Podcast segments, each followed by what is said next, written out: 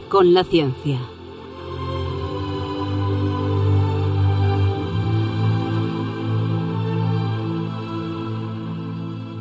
Dirigido por Javier Ángel Ramírez.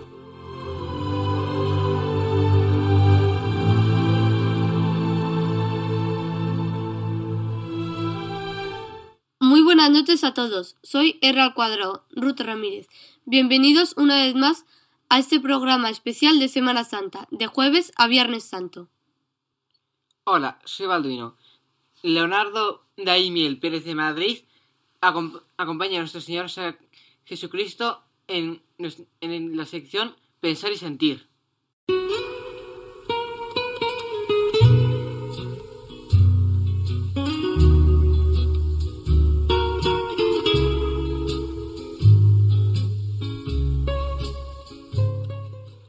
Buenas noches, queridos oyentes de Radio María.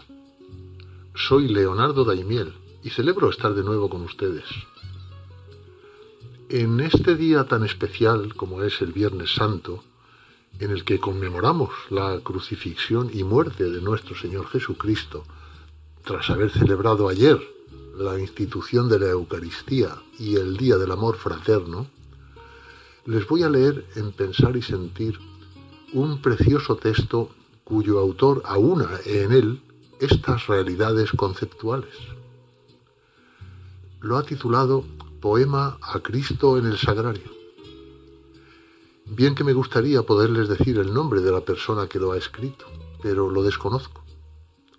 De hecho, me ha llegado como poema anónimo. Dice así. ¿Dónde estás, te grité aquella mañana, temblando de dolor, desesperado, y mi tristeza se elevó, hecha a grito, en la tranquila paz de tu sagrario. ¿Dónde estás? Volví a gritar con voz más fuerte, quebradas las barreras de mi llanto. No puedo soportar este silencio. ¿Dónde estás, mi Señor? Te estoy buscando. Aquí estoy, gritaste en mi conciencia. Y un mendigo cubierto con harapos me vino a visitar en mis recuerdos, cargando su silencio resignado. En su mano tendida había tristeza, en su mirada mucho cansancio, caminando las calles de la vida. ¿Y cuántas veces, sin verlo, me lo he cruzado.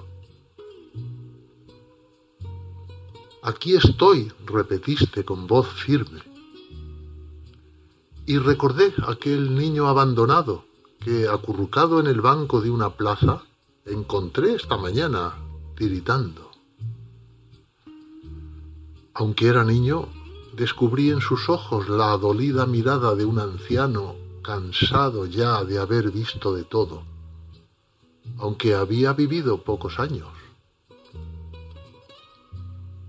Aquí estoy. Y recordé de pronto el andar vacilante del borracho que con paso inseguro por las calles andaba su sonrojo y su cansancio. Aquí estoy.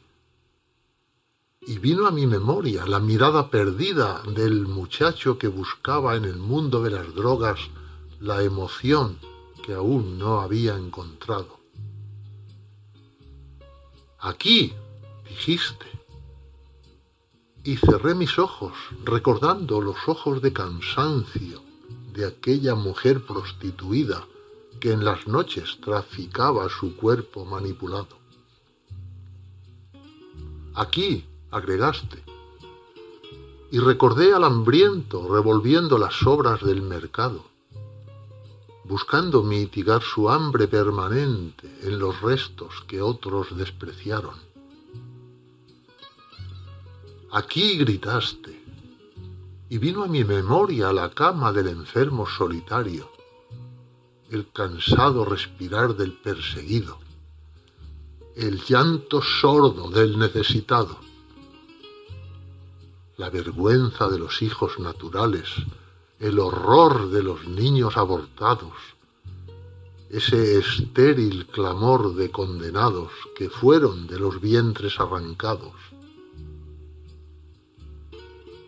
¿Que dónde estoy? ¿Has venido a preguntarme? Aquí estoy, en el dolor de tus hermanos. Yo cargo con dolor todos los días la dura cruz de los desheredados. Continúo sufriendo en los que sufren y en su sangre me sigo desangrando. Deja de contentarte reviviendo en los artísticos cuadros mi calvario. De las imágenes sin vida estoy cansado. Cansado estoy del arte de los humanos que al mundo siempre me ha mostrado. Yo acepté libremente mi designio y a la cruz fui a morir enamorado. Pero he resucitado al tercer día y entre la gente sigo caminando. No soy un pedazo de madera ni una estatua de yeso coloreado. Yo vivo en el dolor y el sufrimiento de aquellos que los hombres marginaron. Andando los caminos de esta vida, revivo día a día mi calvario. Mil veces me torturan y me matan en el diario sufrir de tus hermanos.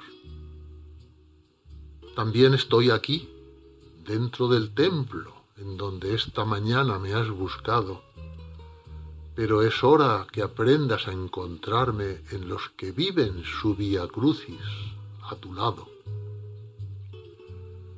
Cuando me hayas encontrado en cada uno y en ellos viéndome me hayas amado, puedes buscarme aquí y puedes estar seguro que en el sagrario te estaré siempre esperando.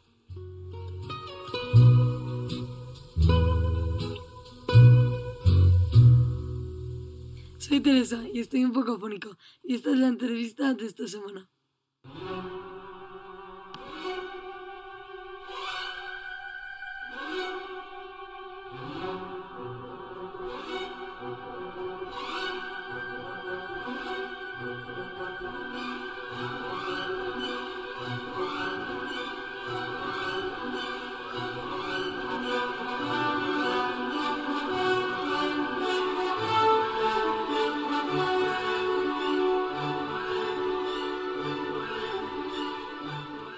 Saben ustedes que esta es la sintonía con la que presentamos la entrevista de la semana. Y hoy vamos a entrevistar a una persona que ustedes conocen bien. Él es Luis Antequera. Él es escritor y periodista. Y tal noche como hoy, noche de jueves a viernes santo, es muy oportuno hablar con él, porque precisamente acaba de publicar un libro cuyo título es Crucifixión, Orígenes e Historia del Suplicio. Eh, buenas noches, Luis. Buenas noches, Javier Ángel. Pues nos Qué raro escucharte a ti tal día como hoy. tal día como hoy. tal, tal, tal, tal noche de jueves a viernes. Efectivamente, así es. Pues nos acompaña en esta entrevista Andrés Romera. Él es eh, profesor de, de, universidad, doctor ingeniero de caminos, canales y puertos, experto en auditoría de seguridad vial, que justo con él tuvimos la entrevista aquí en Diálogos con la Ciencia la semana pasada. Eh, buenas noches, Andrés. Buenas noches, Javier Ángel. Pues encantado de volverte a acompañar y además en un día tan señalado como es la noche del Jueves Santo. Pues eh, además, eh, Andrés de, de, no solamente trata temas técnicos, él también trata temas espirituales. O sea que, que bienvenido a esta entrevista que vas a poder seguro abordar con nosotros eh, perfectamente y seguro que además nos añades algo, algo, algo importante. Bueno, pues ver, Luis, vamos a empezar. Eh, pues hablas de, esta crucifixión, orígenes e historia de, de, del suplicio. Eh, bueno, eh, hablas de muchas referencias en distintas etapas históricas. ¿De dónde proceden esas referencias? ¿Cómo es que, digamos, de alguna manera te atreves a escribir un libro sobre un tema que está muy trillado? No sé, los evangelios hablan de ello, todos. Sí, bueno, eh, es, verdad que es verdad que se ha escrito mucho sobre la crucifixión, pero una de las sorpresas y es verdad que el juicio de Jesucristo y todo lo que conduce a que termine finalmente colgado en una cruz, pues es algo que está muy detallado y que conocemos muy bien, pues gracias precisamente a la lectura de los evangelios, ¿no? Es decir, se trata finalmente de un evento bien conocido. Pero es curioso porque los evangelistas que tanto nos hablan de estos acontecimientos que conducen finalmente a la muerte de Jesús, cuando se tienen que referir a lo que es la crucifixión por la que pasó Jesús, lo resuelven con un simple y crucificaron a Jesús. Es decir, nos, han contado todo lo que pasó antes, nos van a contar todo lo que pasa después, pero a la hora de hablar de la crucifixión, del, que, del hecho de clavar a Jesús en una cruz, no nos dicen nada. Lo resuelven así, con una frase tan sencilla, y crucificaron a Jesús. Es más, esto es tan, tan así, Javier Ángel, que a partir de la lectura de los Evangelios, ¿eh? de una primera lectura de los Evangelios, ni siquiera sabemos si Jesús fue atado o clavado a la cruz, porque no nos lo dice ningún evangelista. Nos dicen, y crucificaron a Jesús, no dijeron, y clavaron a Jesús a la cruz, o lo crucificaron clavándole, no, no, nada. ¿Cómo sabemos que Jesús fue clavado y no atado a la cruz? Pues lo sabemos por el famoso episodio en el que Jesús se presenta a una serie de, apóstoles suyos y en el que está ausente Santo Tomás. Y entonces eh, los apóstoles le cuentan a Santo Tomás que han visto a Jesús y Santo Tomás dice que no creerá hasta que meta los dedos en las llagas de sus manos y en las llagas de sus pies. Y cuando finalmente se reencuentra, se encuentra con Jesús, se reencuentra, después de la, de la resurrección, efectivamente mete los dedos en las llagas, le dice Jesús, mete, mete tus dedos en, las llagas de mis manos. Y por eso sabemos que Jesús fue clavado, de otra manera no lo sabríamos. Bien es verdad, para decírtelo todo, que en el libro de los Hechos de los Apóstoles, los discursos que dirige, son hasta dos, discursos que dirige Pedro a sus eh, compatriotas judíos, en esos discursos se dice aquel al que vosotros clavasteis a la cruz. O sea que ahí nos vuelve a dar una pista de que Jesús fue clavado. Pero fíjate que son pistas tangenciales, porque efectivamente en el relato propiamente de los hechos no se dice nada. No, no, ninguno de los evangelistas llega a decir nada. ¿Qué quiere todo esto decir finalmente? Pues que la crucifixión, después de leer la crucifixión propiamente dicha, después de leer los evangelios, sigue permaneciendo un auténtico amigo desconocido para, para, para, para los lectores de esos evangelios. Pues eh, Luis, buenas noches. Soy Andrés Romero. Buenas noches, Andrés. Eh, encantado de, escucharte porque me parece muy interesante el tema eh, y lo estás explicando, yo creo, que a las mil maravillas y con mucha claridad. Entonces, has, hablado ya de que para despejar un poco las dudas de cómo había sido la crucifixión, si atada o, crucificado con clavos, que es la, teoría que, que, que, más, más frecuentemente los que han investigado todo esto tienen por cierto, pero a mí me gustaría preguntarte que quiénes eran los condenados habituales a la crucifixión, porque sabemos que, según los evangelios, estaba acompañado por dos ladrones y también sabemos que previamente eh, se había decidido por el pueblo que se salvaba Barrabás y que se condenaba a Jesús. Entonces, que eran habitualmente ladrones o revolucionarios, en fin, cuéntanos un poquito esto. Pues mira, en general es una pena absolutamente infamante, la más grave quizás del, del, sistema penal romano, y está reservada para las clases más desfavorecidas de la, de la sociedad romana. ¿eh? los, los, que se llaman en terminología romana los humiliores, ¿eh? humilde, humiliores, las clases menos eh, favorecidas, particularmente los esclavos, son los que pasan más por, por, por la cruz. también los extranjeros, ¿eh? los llamados peregrini, que luego da la palabra peregrino, ¿no? Pues los extranjeros son también los que acaban colgando con mayor frecuencia de este instrumento atroz. Pero eso no quiere decir que no se haya ah, eh, condenado a la cruz a, personas de alta condición. ¿eh? tenemos un caso muy, muy bien conocido, que está muy bien relatado, que es el de un noble que se llama Ravirius, y este se salvó de la cruz por la extraordinaria defensa que hizo de su persona nada menos que Cicerón.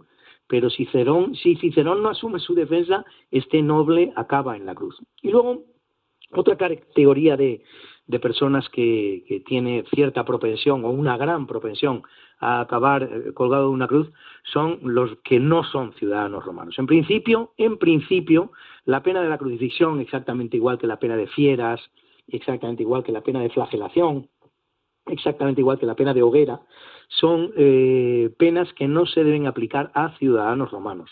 Pero si antes hemos hablado de que hay excepciones, por lo que se refiere a las altas clases, por lo que se refiere a los ciudadanos romanos, las excepciones son incluso más. ¿eh? Eh, Cicerón, Suetonio, nos hablan de, ciudadanos romanos que fueron condenados a la cruz. Y no debemos olvidar que aunque San Pablo no fue condenado a la cruz, San Pablo era ciudadano romano, algo de lo que él se precia mucho, lo dice muchas veces a lo largo de sus cartas. Eh, aunque no fue condenado a la cruz ni nunca mm, estuvo en peligro de, acabar colgado a una cruz, sin embargo sí es sometido a otros tormentos que estaban excluidos para un ciudadano romano. San Pablo es flagelado varias veces. En una ocasión, incluso después de haber sido flagelado, informa al verdugo de que él es ciudadano romano y sí es verdad que se produce un cierto pánico en, su entorno. Esto está perfectamente descrito en, el libro de los Hechos de los Apóstoles y en sus cartas. Se produce cierto pánico. Oye, que hemos flagelado a un ciudadano romano. Pero es que lo habían hecho. Y en otras ocasiones, y lo hicieron mucho. San Pablo pasó por la pena de flagelación eh, siete u ocho veces. ¿eh? Así que efectivamente, aunque la ley marcara una cosa, eh, y teóricamente se dijera que los ciudadanos romanos no podían pasar por este tipo de penas, la realidad es que luego pasaban y pasaban con mucha frecuencia. Nos hablas de, la ley, esa, esa, ley romana que, se estudia cuando uno estudia derecho, eh, se estudia el, derecho romano. Eh, yo supongo que será diferente el, que se estudia ahora, será lo que quede, será lo, que hay, la base del actual derecho.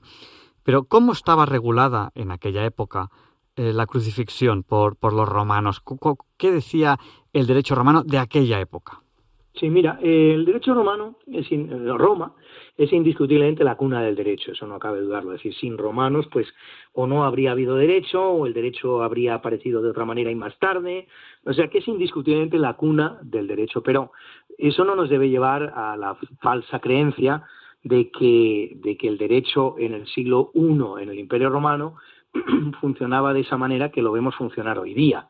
Eh, las leyes no estaban tan tasadas, no estaban tan bien explicadas, no, no, no, no eran tan precisas, no eran tan igualmente aplicadas en todos los lugares del imperio. El imperio es, grandísimo, el imperio romano tiene 5 millones de kilómetros cuadrados en una época en la que los transportes no son tan sencillos.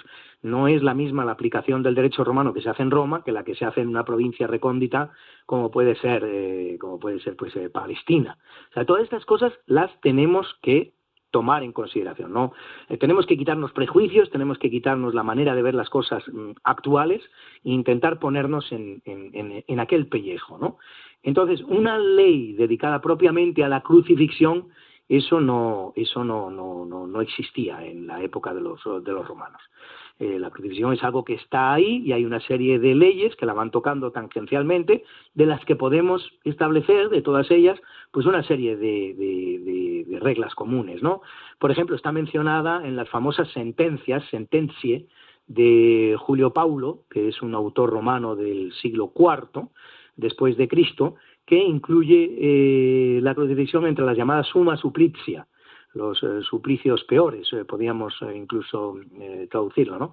Que serían, pues, precisamente la crucifixión, la más grave de todas, eso sí, la hoguera, las fieras, y, y, se puede añadir también en esta suma suplicia, aunque muy por debajo, lo que llaman en términos romanos la decolatio, que es la decapitación, la separación de la cabeza del resto del tronco, pues es, también una de los suma suplicia, pero no es no tiene la gravedad ni tiene el sufrimiento que provoca una crucifixión. Así que esto es un poquito lo que es la, la, regulación de, de, qué clase de pena era. ¿A qué delito se aplicaba? Pues estamos una vez ante la misma situación. No es que haya una ley ni un artículo de una ley que nos diga se aplicará crucifixión en los siguientes casos. Eso no existe. Pero la casuística que conocemos y las otras leyes que conocemos nos permiten afirmar que era una pena pues eh, reservada, por ejemplo, a los que practicaban la deserción, ¿eh? a los soldados. Y aquí estamos una vez más ante el problema que hablábamos antes, es que muchos soldados tenían la ciudadanía romana. ¿eh? No todos, no todos, pero muchos sí, y pasaban igualmente por una cruz, a pesar de que la ley romana establecía que no era una pena para, para un ciudadano romano. La violación de secretos, la rebelión, en general, todos aquellos delitos que tienen que ver con la seguridad del Estado. Y hay dos que son muy llamativos junto a estos, dos delitos a los que nos consta eh, la aplicación de la pena de crucifixión. Y son curiosos. Primero la magia, la magia, fíjate tú, cuando pensamos en magos, brujas, tal, parece que nos vamos inmediatamente a los tiempos del, bajo medievo, del renacimiento, el barroco incluso. Pues no, ya la magia, la brujería, pues ya mm, causaba estragos en esta época. Y otro delito todavía más curioso, la profecía sobre gobernantes. Todo aquel que hacía una profecía sobre un gobernante tenía todas las papeletas para acabar en una cruz. Fíjate tú qué gravedad tenía entonces establecer este tipo de profecías, es decir, cuánta fe había en una, superchería tan grande como, como, profetizar que, tal gobernante va a caer en tres años o en cuatro años. Pues eso te llevaba a la cruz por el camino corto. Bueno, es, increíble. Eh, eh, estamos aquí entrevistándote tal noche como hoy, de, Jueves Viernes Santo, porque, bueno, eh, la pena de la crucifixión pues tiene mucho que ver, este, este suplicio, ¿no? Y en este origen, historia de, de este suplicio, bueno, pues nos hablas de, refuerzos y de testimonios que nos explican un poco cómo puede ser. ¿Cuáles son o cómo puede resumir estos, estos testimonios, estos refuerzos históricos de lo que, de lo que cuentas? Son antiquísimos, son antiquísimos. La verdad que estamos oyendo hablar de, la crucifixión desde tiempos tempranísimos. Al que se tiene por padre de todos los historiadores, padre de la ciencia histórica, Herodoto, este ya habla de la, de la crucifixión. Y otros griegos también, pues eh, por decirte, Artemidoro de Éfeso, eh, Plutarco, Tucídides. Entre los romanos hay un testimonio muy plástico, muy descriptivo, maravilloso, uno de los primeros, pero que es que además resulta efectivamente muy, muy descriptivo de lo que era una crucifixión, que es Plauto. ¿eh? Pero bueno, pero hablan de la crucifixión romanos todos prácticamente. No, no hay autor romano que haya llegado a nuestros días que no contenga en su obra alguna mención a la, a la crucifixión, pues eh, un Horacio, eh, Cicerón, eh, los dos Sénecas, el viejo y el joven, Petronio, Tácito, Juvenal, es que mm, la práctica todavía. Y luego incluso también historiadores de una nacionalidad que se vio muy afectada por la crucifixión, que es la de los judíos, justamente. La crucifixión más conocida de la historia es precisamente la de un judío, ¿no? La de Jesucristo. Los dos grandes historiadores judíos que han llegado a nuestra época, Filón de Alejandría y Flavio Josefo, también contienen numerosísimas eh, menciones al tema de la crucifixión. Y lástima que no nos hayan llegado otros historiadores cuya existencia conocemos pero no su obra, como por ejemplo un Nicolás de Damasco, que era prácticamente el, historiador de, de referencia de, Herodes el Grande, que si algún día aparece su obra, entre esas obras que acaban apareciendo en cualquier yacimiento arqueológico, la información que nos va a aportar sobre los tiempos eh, que le tocó vivir a Jesús va a ser maravillosa. Si hay un libro que yo deseo que aparezca algún día, antes de, entregar la vida, sería la obra justamente de Nicolás de Damasco. Pues la verdad es que la historia, como muy bien dices, eh, no, no tiene no se puede rebatir y desde luego nos aporta muchas, muchos datos eh, que son que son muy ciertos y, y, que nos ayudan a entenderla. Antes nos has hablado precisamente de quiénes eran los condenados habituales a la crucifixión, pero a mí me gustaría también que nos explicaras ahora un poco si también se, ha utilizado no solo como pena de muerte, como muy bien has explicado, para las clases bajas, aunque también en las clases altas ha habido algunos casos, ¿eh? sino si se ha utilizado también como herramienta de, guerra. A todos nos suena la rebelión de los esclavos de Espartaco y cómo con 6.000 esclavos se, se, llenó toda la, la vía Apia desde Capua hasta Roma con, con esclavos crucificados en una lucha Así armada. Es.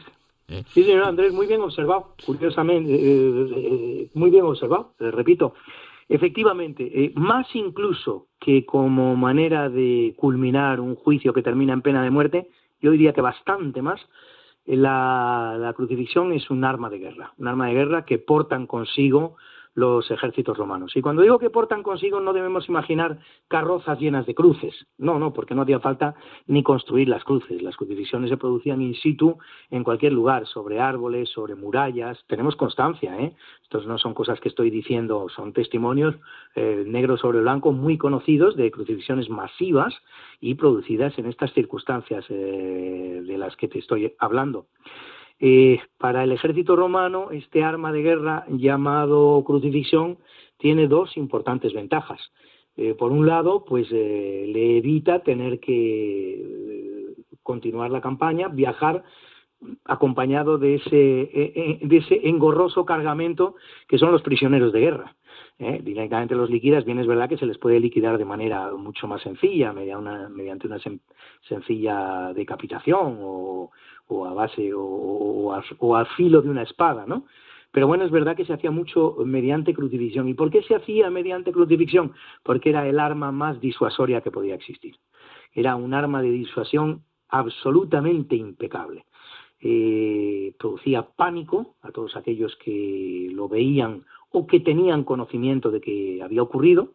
Si, si tú habías ganado una batalla y tenías que enfrentarte a un ejército sucesivamente, pues ese ejército a continuación ya estaba informado de lo que había ocurrido en la anterior batalla, de cuál podía ser el final, el desenlace que les esperaba eh, ante el enfrentamiento con los ejércitos romanos, así que el efecto era absolutamente disuasorio y además el escarnio, que no es menos importante. Es decir, tú has derrotado a un a un enemigo, al que odias, al que por el que no sientes ningún respeto y le sometes a la pena más infamante que existe, que es la de la crucifixión, pues lo cual opera una vez más pues un efecto disuasorio a otros posibles eh, rivales del Imperio Romano. Sí, efectivamente, en el campo de la milicia se aplicó la, la, la pena de crucifixión muchísimo.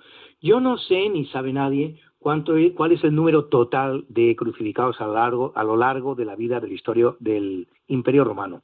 No creo que se pueda hablar de millones de crucificados, me parece una cifra exagerada, dada la población que existía en la época y tal. Pero no creo que sea ningún disparate hablar de 100.000 crucifixiones a lo largo de la vida del Imperio Romano o incluso de más. ¿eh? Y pues llegados a este punto te diría que si las crucifixiones fueran 100.000, 75.000 tuvieron lugar sobre el campo de batalla y el resto fueron la aplicación de una condena a muerte.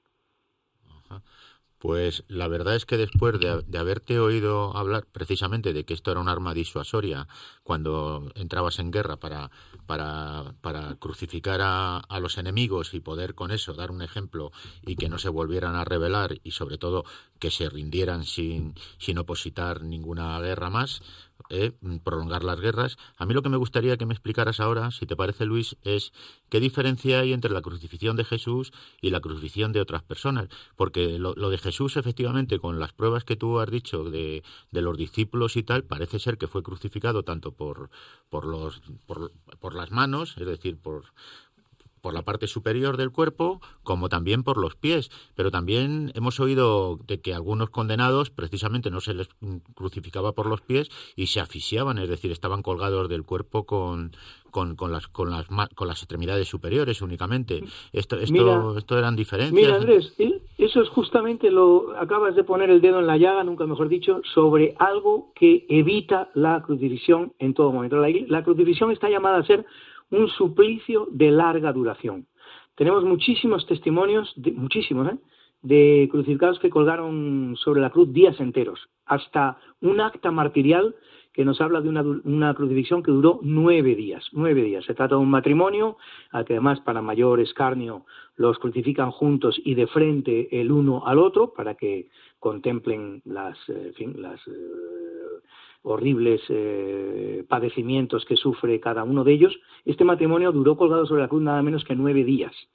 Es decir, esto de que se clavaba una persona por las manos para que se asfixiara, no. Eso es justamente lo que intentaba evitar una crucifixión, porque una crucifixión quería ser de larga duración. Además, además una persona clavada por las manos y que tuviera que sostener esos clavos um, de esas manos, tuvieran que sostener el peso de una persona, es absolutamente inviable. No, no duraría esa persona clavada a la cruz en esas circunstancias que acabas de relatar ni cinco minutos. Las palmas de la mano no tienen suficiente resistencia como para que una persona clavada por las manos eh, no termine cayendo al suelo en, un plazo de tiempo brevísimo, brevísimo. Cuestión de minutos, se desgarran las manos y directamente te has caído al suelo.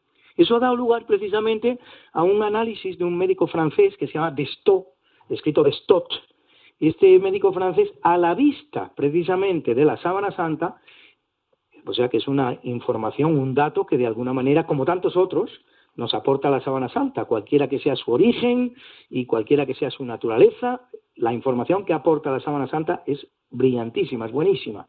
Y justamente a partir del estudio de la sábana santa, este médico francés establece un lugar en la muñeca, un único lugar en la muñeca y muy pequeñito, al que se va a dar en llamar, en, términos sindonológicos, no, no es que el nombre este sea un nombre que haya pasado a la historia de la medicina ni que utilicen los médicos, solo se utiliza en el campo de la sindonología. Se le llama el espacio de Desto, que es un lugar en la muñeca en que si clavas bien el clavo, la resistencia a caer sería superior. Pero claro, aceptar que todos los crucificados, te estoy hablando de cientos de miles de crucificados, estaban clavados de esa manera, sería aceptar que, los verdugos romanos y los soldados romanos eran todos cirujanos. Así que lo más probable es que incluso aquellos que estaban clavados, y Jesús también, ¿eh? yo así lo pienso también sobre Jesús, todos aquellos que estaban clavados a la cruz, además de estar clavados, estaban atados.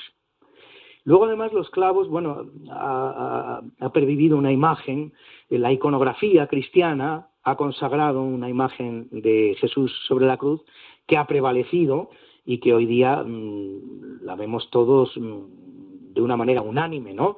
Es esa cruz perfecta, casi hecha por un, por un carpintero, donde el estípite o, palo vertical es más largo y el patíbulo o palo horizontal es más corto, donde Jesús eh, está clavado con los brazos abiertos en actitud casi de acogida y de abrazo a todo el género humano, eh, en una posición bastante digna y elegante dentro de lo que son las circunstancias, ¿no? Perfectamente extendido, los pies eh, clavados abajo. También eso es improbable. Una de las cosas que se busca, yo creo que ya ha quedado claro de todo lo que he dicho, en la cruz es el escarnio, es la burla. Entonces, las posiciones en las que eran clavados los crucificados eran espantosas no tenían nada de simetría. Eh, se conocen casos de, crucificados que eran clavados, que se les incluía, se les introducía un clavo en sus partes pudendas. Por supuesto, no para sostenerlo, porque te puedes imaginar que el agarre de eso es inexistente. Pero uno de los clavos se le clavaba ahí, justamente. Se buscaba la burla, se buscaba el escarnio.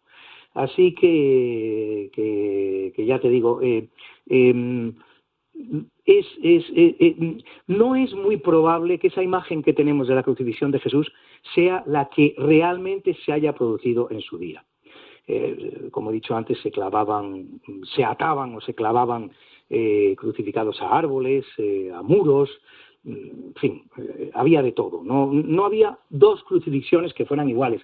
Me parece que me has preguntado también, me parece que me has preguntado también ¿Qué caracteriza el, proceso por el que pasó Jesús, ¿no? la crucifixión de Jesús? Si hay diferencias respecto de otras crucifixiones.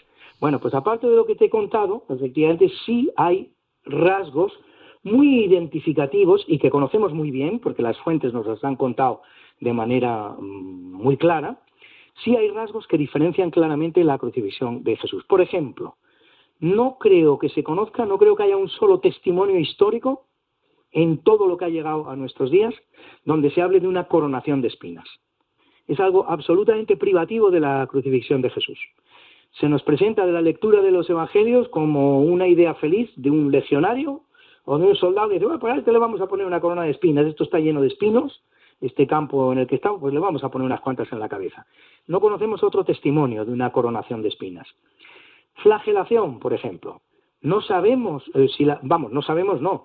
Es decir, la flagelación no necesariamente va unida a la crucifixión. Hubo crucificados que fueron flagelados previamente o incluso sobre la cruz, o incluso sobre la cruz. Muchos eh, crucificados mm, no pasaron por el látigo y lo que desde luego sí queda muy claro de la flagelación que sufrió Jesucristo es que fue atroz, fue atroz, porque es lo único que puede explicar que tres horas después de clavado a la cruz, de colgado de la cruz, Jesús estuviera muerto. Como he dicho antes, eh, un crucificado tenía que estar colgado sobre la cruz muchas horas, muchos días, muchos días, no muchas horas, muchos días. Y Jesús no dejaba de ser un atleta, ¿eh? Era un hombre que había recorrido, están calculados, entre cuatro y cinco mil kilómetros a lo largo del último año de su vida. Eso no lo hace cualquiera. Que esa persona solo dure en la cruz tres horas, cuando fíjate que ni siquiera los ladrones están muertos. Cuando van a ver si Jesús está vivo o muerto, constatan que Jesús está muerto, pero que los ladrones están vivos. Entonces eso, la única explicación que cabe ver de toda la lectura de los hechos que conocemos es que lo habían prácticamente matado en, la flagelación. No pudo ni portar su cruz, Los evangelistas eh, son unánimes cuando nos dicen que la cruz la portó Simón de Cirene porque él no podía, y lo que quiere decir que la flagelación fue terrible, terrible. Como está muy bien retratado, por cierto, en la película La Pasión, ¿eh? Que más o menos eh, adopta esta tesis que acabo de exponer como la propia, ¿no? que Jesús llega medio muerto a la, a la, a la cruz. Sí, porque mucha gente opina que perdió muchísima sangre. Y claro, efectivamente, tanto, tanta flagelación, la corona de espinas además clavada como si fuera un casquete en la cabeza, todo esto es, un, es un suplicio que una persona, si no, no fuera el Hijo de Dios, no lo soporta. Es decir, una persona humana no hubiera podido soportarlo. Y, y, antes, cuando te comentaba precisamente esto de, de, que, de, que, de que había algunos científicos que decían que, que algunos crucificados no se les, no se les crucificaba por los pies, era porque efectivamente las palmas no aguantan, pero como tú me vienes apuntado, se les ponía cuerdas y yo he oído esto en base a algunas mm, algunas clases privilegiadas a las cuales pues se le podía se le quería dar una muerte más rápida no por ahogamiento no por ahogamiento. Y luego también pues otras crucifixiones como San Andrés en cruz otras crucifixiones que algunos ojo, han dicho ojo con esa crucifixión que has mencionado Andrés la de tu santo precisamente la de tu santo. Si te parece hablamos de ella ¿eh? La crucifixión de San Andrés es una crucifixión que tenemos muy bien descrita, por cierto, muy bien descrita, en un apócrifo, un apócrifo que se llama Hechos de Andrés. Hace un relato fantástico de lo que fue el proceso y, culminación de la condena a muerte de San Andrés en una cruz. Ese mm, apócrifo de los Hechos de Andrés jamás dice, en ningún momento dice, que fuera crucificado en una cruz en X. Y de hecho, las representaciones que se hacen de la crucifixión de San Andrés, las más tempranas y las más eh, modernas, y las más antiguas, las dos, eh, no lo representan eh, crucificado en una cruz en X. Tienes un cuadro precioso, maravilloso de Caravaggio, del siglo XVII, me parece recordar que del 1608, del siglo XVII, en el que San Andrés está crucificado en una cruz como la de Jesús, nada de X. Esto es una mm, simbología, una iconografía, que tiene su, su origen en la Borgoña, la Borgoña, sabes, es una región ahí en el noroeste de Francia, si no me equivoco, colindante con los Países Bajos, con lo que es esa zona de Europa. ¿eh? Y el que importa esa heráldica, esa iconografía a España, no es otro que Carlos I, Carlos V, el emperador Carlos V, es el que trae esa iconografía a España, que queda luego tan íntimamente unida a nuestra heráldica, la Cruz de San Andrés, etcétera. Pero, insisto, solamente a partir del siglo XVII empieza a haber representaciones pictóricas de San Andrés, de San Andrés em, colgado en una cruz en X, solo a partir del siglo XVII, antes no las hay. E incluso en el siglo XVII hay autores, hay pintores que perseveran en la representación de San Andrés eh, colgado a una cruz convencional, como la de Jesús. Hay otro dato fundamental, buenísimo, que nos da ese libro de los hechos, ese libro de los hechos apócrifos de San Andrés sobre la crucifixión. Es, eh, cuando ya San Andrés ha sido condenado a morir en la cruz, entonces el verdugo pide instrucciones, se las pide al juez y dice, oye, ¿qué hacemos? ¿Lo clavamos o lo atamos? Eso se lo pregunta el verdugo al juez. Y el juez le responde lo siguiente, átalo, así durará más. Eh, o sea que fíjate que una vez más eh, se ve pues eso que en la crucifixión cosas que parecen muy crueles pues en realidad lo único que están es contribuyendo a abreviar la pena y son un alivio. Y cosas que parecen un alivio, pues en realidad eh, solo contribuyen a agravar la pena. Y el caso de las cuerdas es uno de ellos. Átalo porque así durará más. ¿eh? Es decir, clavado pues duraría menos. Y es horrible, claro, nadie se puede imaginar un hombre clavado, es un espectáculo visual insoportable. Pero lo cierto es que finalmente los clavos te abreviaban la, la condena. Mira, tienes otro, tienes otro elemento de la cruz que es muy importante, es el, elemento clave de la cruz, es el que se llama el supedanium, que significa debajo de los pies. Es decir, debajo de los pies se ponía un trocito de madera, grande, grande, para que los pies pudieran reposar sobre ese trozo de madera. Reposando los pies sobre ese trozo de madera, se hacía posible el ejercicio agónico terrible del crucificado que buscaba aire para poder seguir respirando. Si no existiera ese supedanium, no podría hacer ese ejercicio y moriría por asfixia en cuestión de minutos. Así que ese supedáneo que nos imagina, hombre, por lo menos le pusieron un palito para que, para que reposara los pies y no estuviera tan incómodo, ¿no?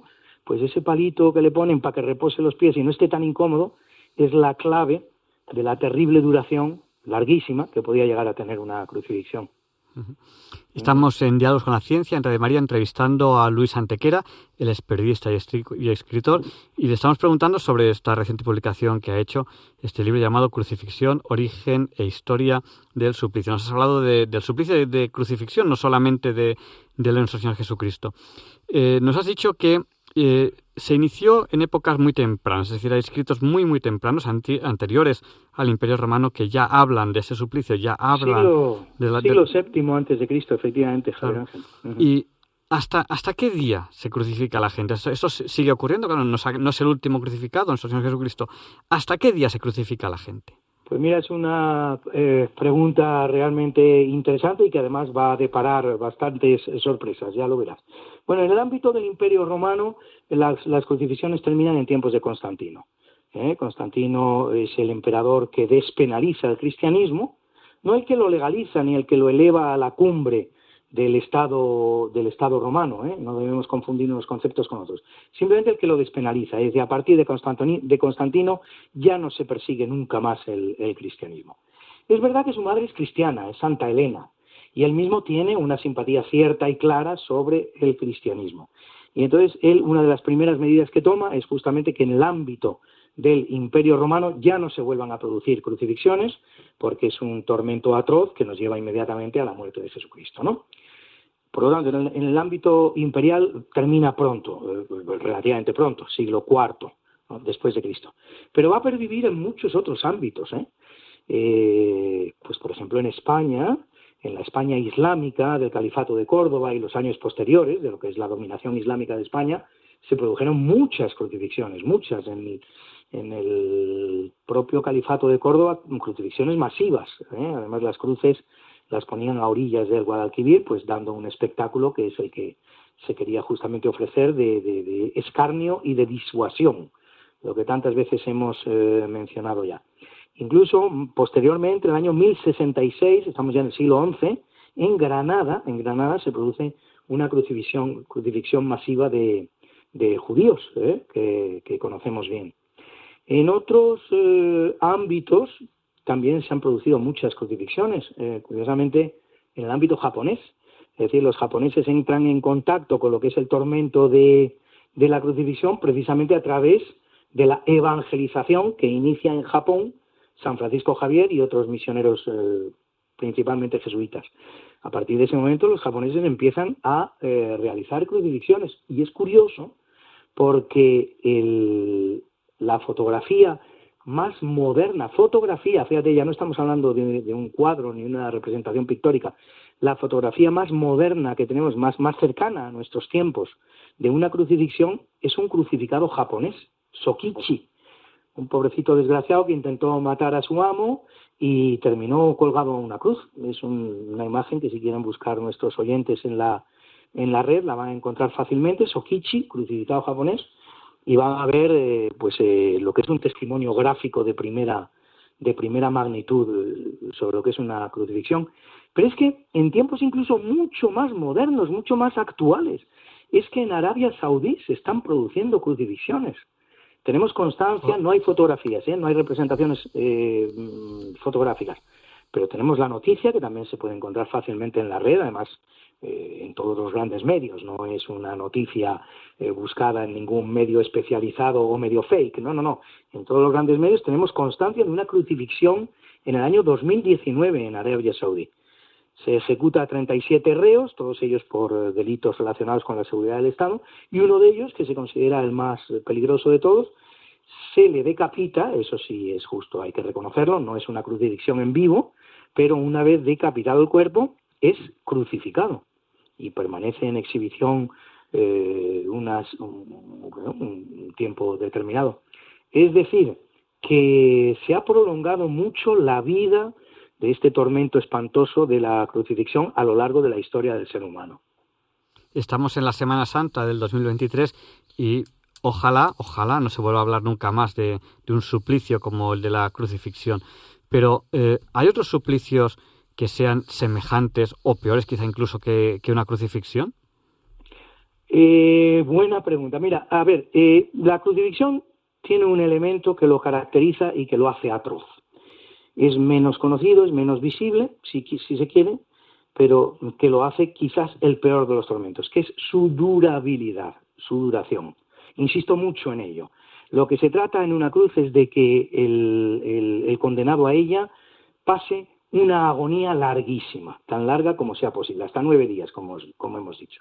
Desde ese punto de vista no hay tormento que supere a la crucifixión, y eso convierte a la crucifixión en el peor de los tormentos.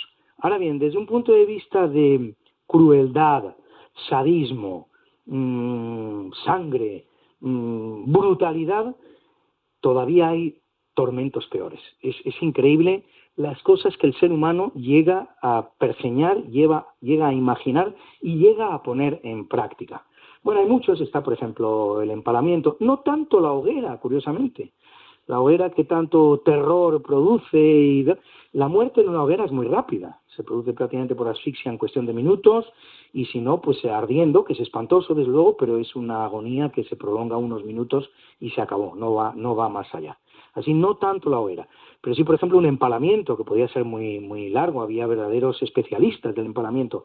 Pero si hay una tortura, un tormento que a mí me llama la atención por encima de cualquier otro, y que se ha estado aplicando hasta el siglo XIX y en un país tan supuestamente civilizado como, el, como, como sería el Reino Unido, esto es increíble, es el hanged, drawn and quartered. Lo digo en inglés porque es así como se conoce. ¿eh? La traducción sería colgado, literalmente sería colgado, arrastrado y cuarteado. Hanged, drawn and quartered. Es el tormento por el que pasó, por ejemplo, el famoso Guy Fawkes de la conspiración de la pólvora, eh, que bueno pues eh, viene más o menos evocada por esta eh, por esta máscara que utilizan los componentes de la asociación Anonymous y tal pues pretende ser una recreación de este personaje. Este personaje intentó matar al rey Jacobo I de Inglaterra porque era protestante para establecer un rey nuevo que fuera católico.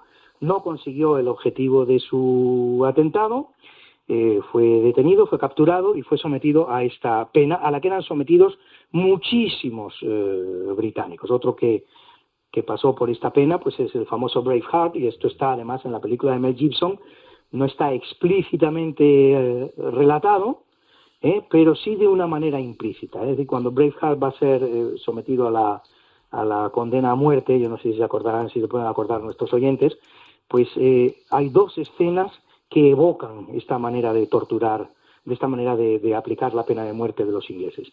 Una de ellas es cuando ves a Braveheart volando por los aires, cogido por una cuerda en, una escena muy difusa, que no sabes muy bien qué es lo que ha pasado, y ahora explicaré cómo es la tortura. Y otra es cuando el verdugo eh, despliega una especie de, manta eh, perfectamente preparada, la abre y se ven ahí todos los instrumentos que va a utilizar en la tortura, que es prácticamente es, un, equipo de cirugía lo que lleva, lo que lleva allí. El hand and quarter, en su mejor expresión, era llevar a un, a un reo arrastrado al patíbulo, arrastrándolo. Una vez en el patíbulo se le colgaba del cuello, se tiraba, pero sin matarlo, no era un tirón para separarle la cabeza de la columna, simplemente se le, se le levantaba tanto como fuera posible sin matarlo, y en esa situación se le abrían las tripas y verdugos más o menos especializados le iban sacando los órganos de manera que aquella agonía se prolongara lo más posible. Lo primero que se hacía era castrarlo, naturalmente. Y todo aquello que iba saliendo de aquel cuerpo se tiraba a una hoguera eh, encendida ex profeso. Cuando ya todo esto había terminado, al, al, al ejecutado se lo troceaba y las distintas partes de su cuerpo se exponían en los lugares en que se consideraba más oportuno hacerlo pues eh, para lo de siempre, ¿no? Para disuadir al pueblo de comportarse eh, de manera inadecuada. Así que este es para mí, el, hay, hay también torturas japonesas terribles, hay una que se, que se explica muy bien, no sé cómo es su nombre, la tengo que buscar, tengo que buscar el nombre. Es una tortura que está perfectamente expresada en, en la película Silencio, que habla de unos mártires eh, cristianos en Japón, y se trata de poner a las personas boca abajo y hacerles un pequeño corte en el cráneo para que goteen sangre, porque si no la sangre no goteara, sino que se acumulara en el cerebro, la muerte se produciría de una manera muy rápida. Pero gracias a este lento goteo que se consigue con una pequeña eh, rajita en el cráneo de las personas, pues ese efecto no se produce y la tortura es terrible. Así que bueno, pues ya te he descrito algunas y hay muchas más. La verdad es que la imaginación del ser humano para, para, para acabar con la vida de sus eh, semejantes, mm, en fin, raya la, perfección, ¿eh? es, terrible, es terrible. Eh, a mí me has dejado sin, sin palabras, no, no, sé, no sé ya qué más preguntarte porque es tremendo lo que nos has contado. Y, pero bueno, Andrés a lo mejor quiere, quiere hacer alguna última pregunta para terminar esta, esta entrevista.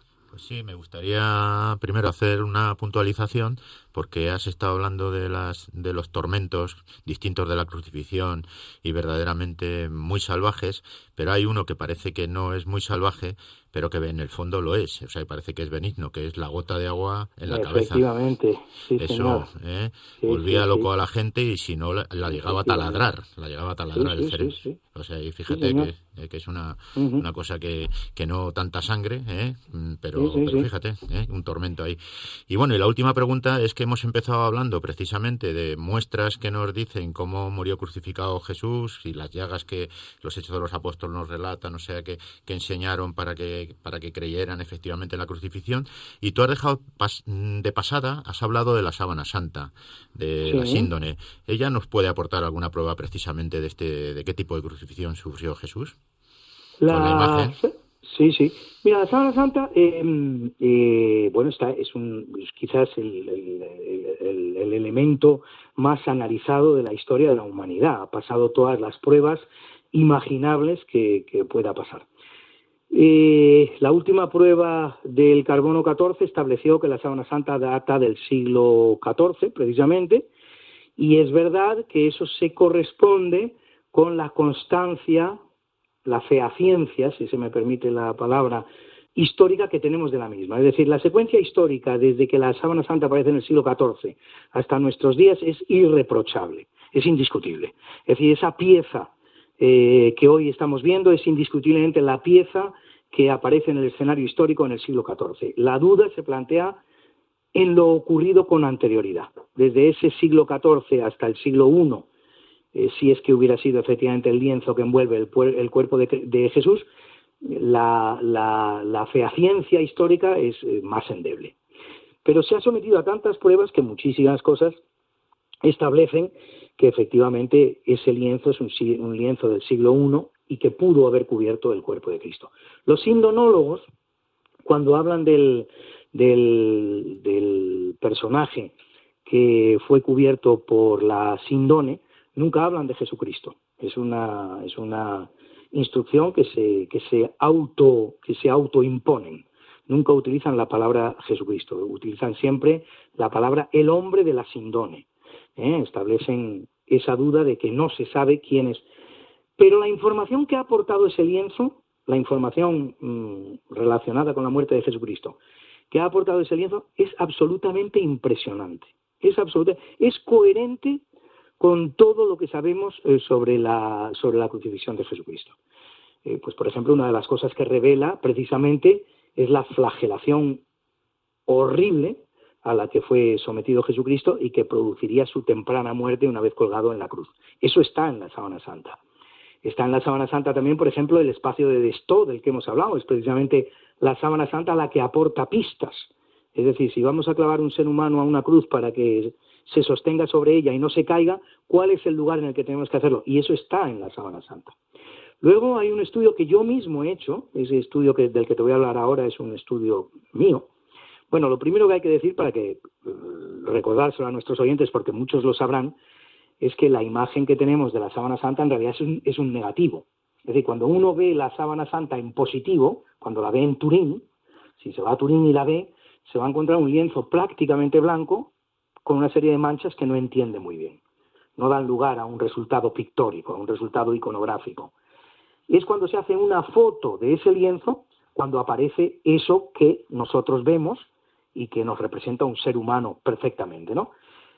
Ese ser humano que es el negativo de la sábana santa es, un, es una representación iconográfica de una calidad impresionante que no se daba en el siglo XIV.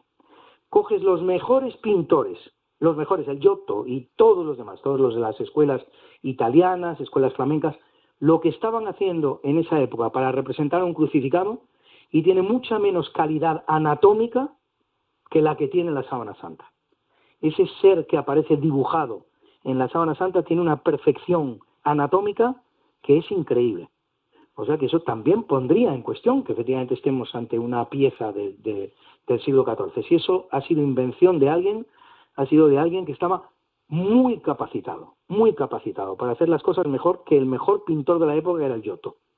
Así que bueno, pues eso es lo que te puedo decir así en una primera, eh, en, una primera aproximación a la Sábana Santa y su relación con, con, los hechos de los que estamos hablando.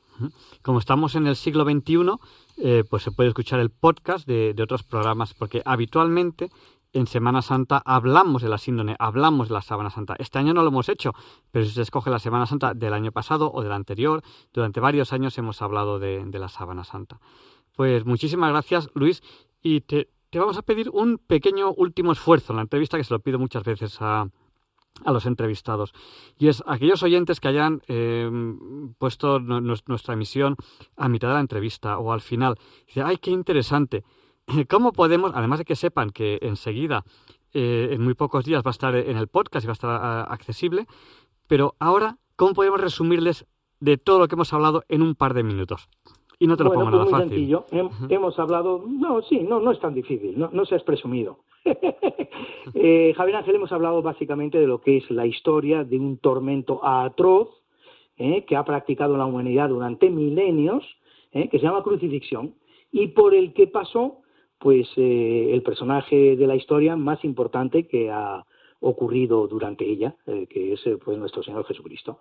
Un tormento del que tenemos constancia de su existencia desde el siglo menos siete, del siglo 7 antes de Cristo, que incluso al día de hoy, aunque de manera muy excepcional todavía se practica, pero que se ha estado practicando con cierta asiduidad, digamos, hasta el siglo XVI, XVII, en algunos lugares, no en otros, naturalmente, y que representa una manera atroz, terrible, quizás la peor imaginable, eh, de aplicar la pena de muerte, además de haber sido utilizada también como arma de guerra de capital importancia. Esto es la crucifixión y esto es de lo que hemos hablado esta noche con vosotros. Bueno, pues eh, ya nos vemos dentro de un rato en el día cualquiera. Y ahora es un reto, porque cuando yo te diga dentro de un rato, Luis, dinos por qué hoy no es un día cualquiera, no sabrás si te estoy diciendo hoy 7 de abril o te estoy diciendo hoy Viernes Santo. Ahí tienes un reto. Pues vamos a intentar superarlo. un abrazo. Bueno, un abrazo fortísimo para ti, para Andrés, eh, Javier Ángel. Un abrazo también para ti, Luis. Hasta dentro de un ratito. Hasta dentro de un ratito. Hasta dentro de un ratito, Luis. Hasta ahora. Hasta ahora. Hola, soy Marta. Acompañamos hoy a nuestro Señor Jesucristo con los papeles de Feliciano.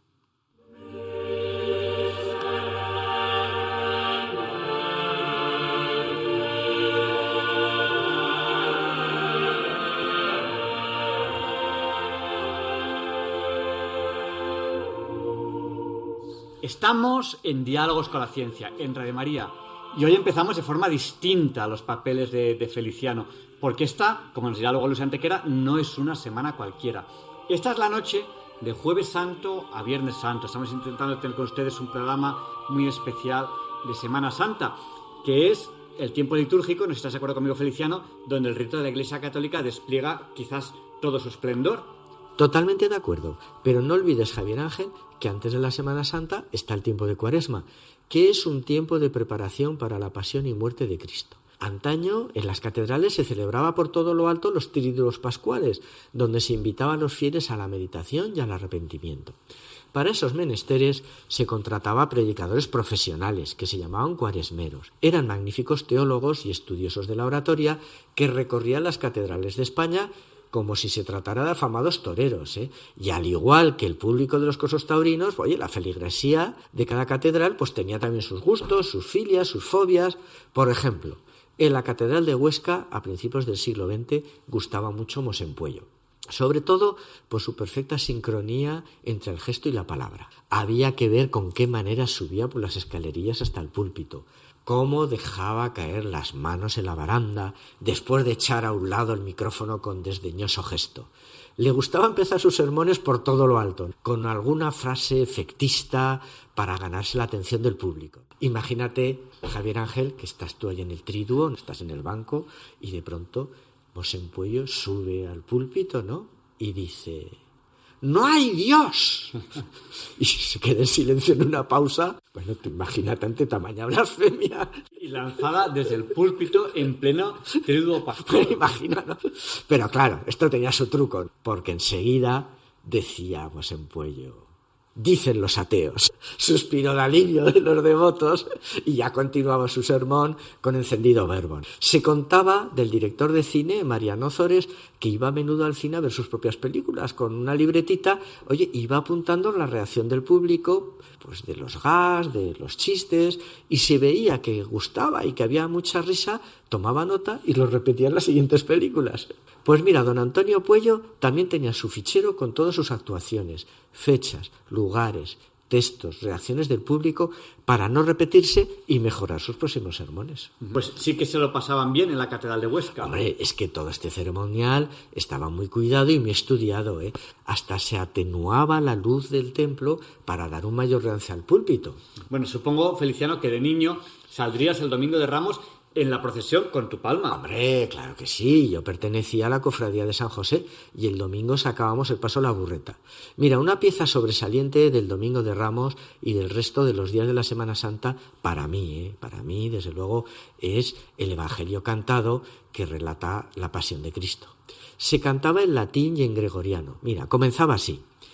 Pasio Domini nostri Jesu Christi, secum Juanem y lo tempore. Y bueno, y así ya iba continuando toda la pasión. Ya se sabe que el gregoriano pues es muy monótono, ¿no? Muy monocorde.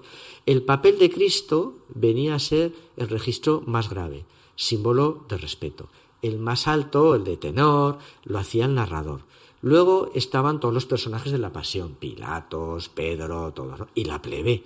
Claro, la plebe la cantaba al coro. Ha habido autores como Tomás Luis de Vitoria que han compuesto preciosas polifonías para estos coros y de esta manera bueno, rompían también un poco la monotonía del gregoriano. Eh, no sé si estarás de acuerdo conmigo, pero creo que la música es parte fundamental en todos los ritos del ser humano. En todos y estamos totalmente de acuerdo, Javier Ángel. Mira, la música es, ha sido y será imprescindible en el ceremonial de todas las culturas.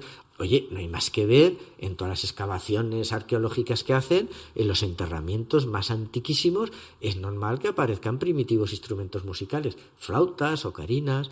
La música es la gran protagonista de la Semana Santa.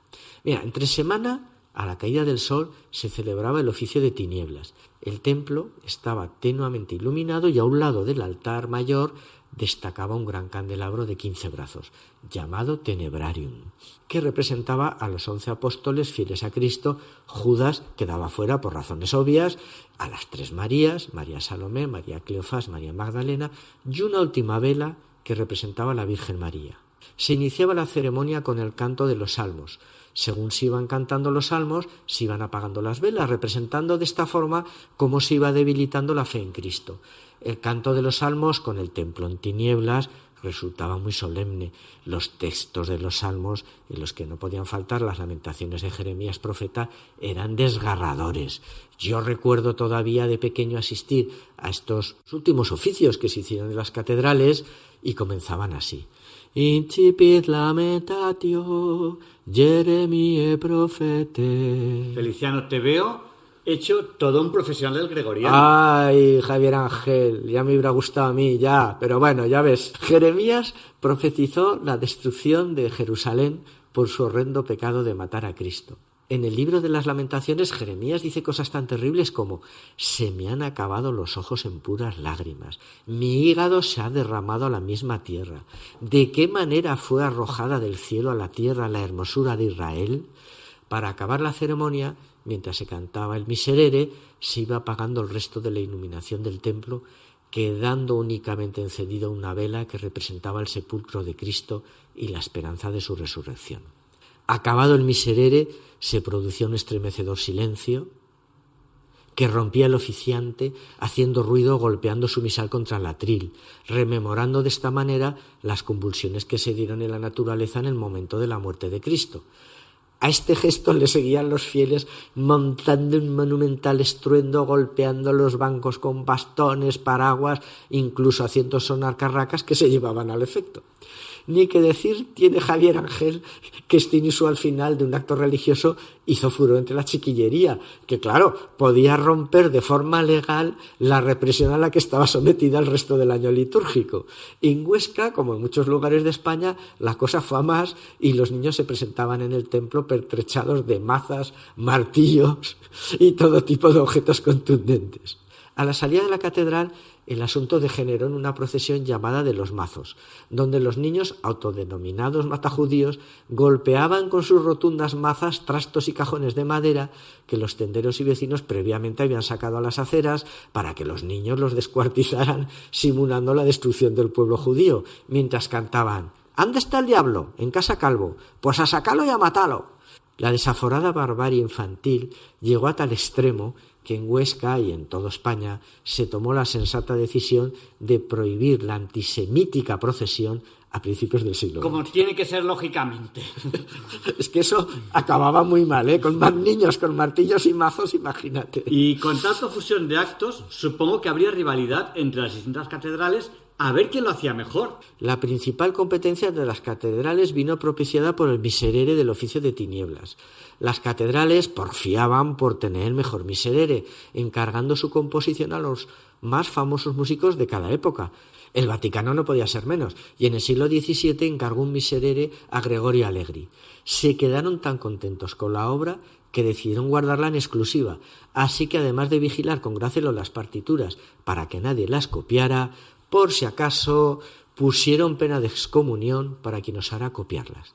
Y la verdad es que esto de la excomunión pues les funcionó y los papas consiguieron su propósito durante más o menos un siglo, hasta que un día un insolente jovencito de 15 años llamado Wolfram Amadeus Mozart pasó por Roma un jueves santo, escuchó el miserere y a la salida lo transcribió del tirón, rompiendo de esta forma la exclusiva papal. Todo un genio, ese chiquillo, ese tal Mozart. Sí, sí, todo un genio. Y además era un chaval muy descarado, que le gustaban las bromas, que le gustaba mucho jugar, y por eso supongo que se propuso romper la exclusiva vaticana, dejando la partitura a la voluntad de quien la quisiera cantar. Los maledicentes, que siempre los hay, dicen que la cosa no fue para tanto. Que si volvió el Viernes Santo a escuchar el Miserere, que se incluso tomó notas escondido ahí detrás de una columna, que las sacó luego del templo metidas dentro de su sombrero. Bueno, con 15 años, a ver quién tiene el mérito de sacar de puro oído todas las partituras de esa magnífica pieza. Y bueno, eh, pena de excomunión, ¿excomulgó el Papa Mozart? Pues la verdad es que no todo lo contrario. Clemente XIV se quedó tan impresionado del logro del muchacho que lo condecoró con la Orden de la Espuela de Oro. Mozart, después, como todos los músicos que han sido, ¿no? Eh, pues escribió su propio Miserere. Pero la verdad es que me gusta más el de Allegri. ¿eh? Pero bueno, hay que insistir que el chico tenía 15 años. No obstante, Mozart más adelante compuso la Beberum, que para mí es la cúspide de la música religiosa insuperable. Oigámoslo. Oigámoslo, sí.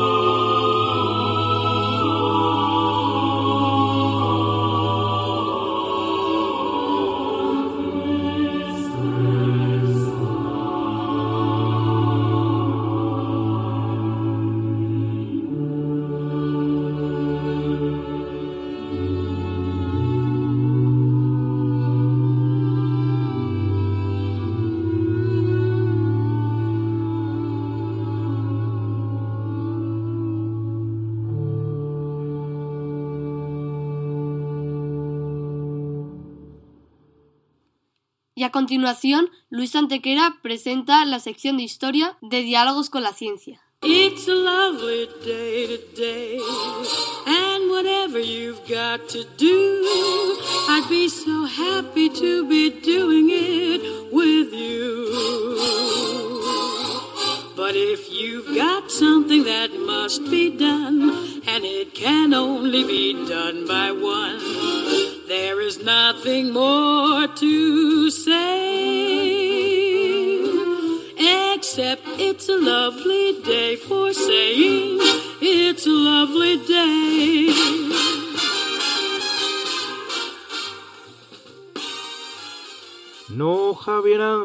Directos compañeros de Diálogos con la Ciencia, no, queridísimos oyentes de Radio María, claro que no es un día cualquiera. Ningún día es un día cualquiera y este 7 de abril que nos disponemos a comenzar ahora mismo, tampoco porque en fecha tal, pero del año 529, en 529, el emperador romano Justiniano sanciona el primer volumen del Corpus Iuris Civilis, impresionante obra de recopilación del derecho romano en la base de lo que luego serán los grandes códigos legales modernos.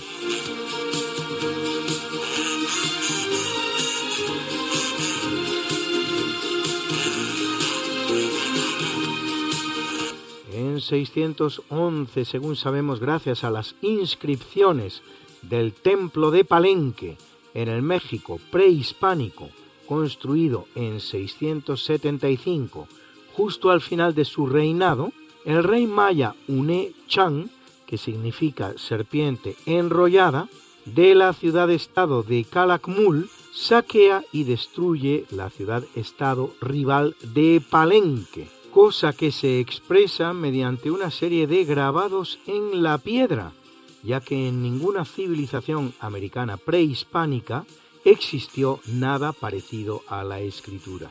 De serpiente enrollada conocemos algunos otros datos, como que casa con señor arroyo en mano, con quien probablemente procreará a Yugnon Chen II, que pasa a la historia como Yugnon el Grande.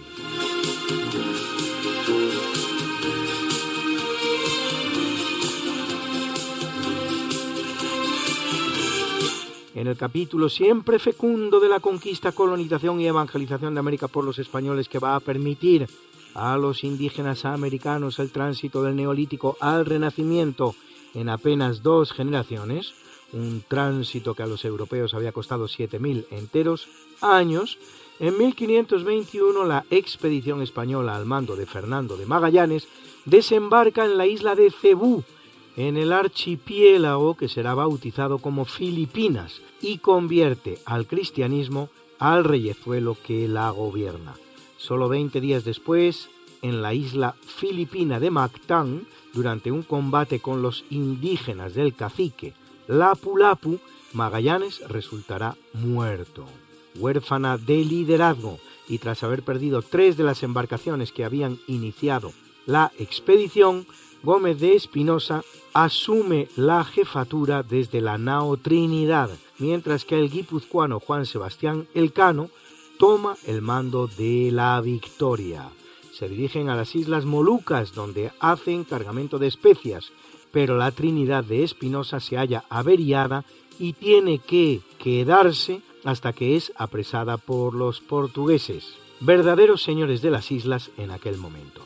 El Cano, a bordo de la Victoria, sí zarpa hacia España, pero en lugar de hacerlo dando media vuelta para volver por la misma ruta por la que había llegado, toma una decisión en principio descabellada y decide seguir navegando hacia Occidente, entrando en aguas desconocidas para él y controladas por los portugueses, una decisión gracias a la cual consuma la primera circunvalación planetaria de la historia. Y en 1550, en Santa Fe de Bogotá, en una casona de la Plaza Mayor, tiene lugar la primera sesión de la Real Audiencia, máximo tribunal de la corona española, en el virreinato de Nueva Granada.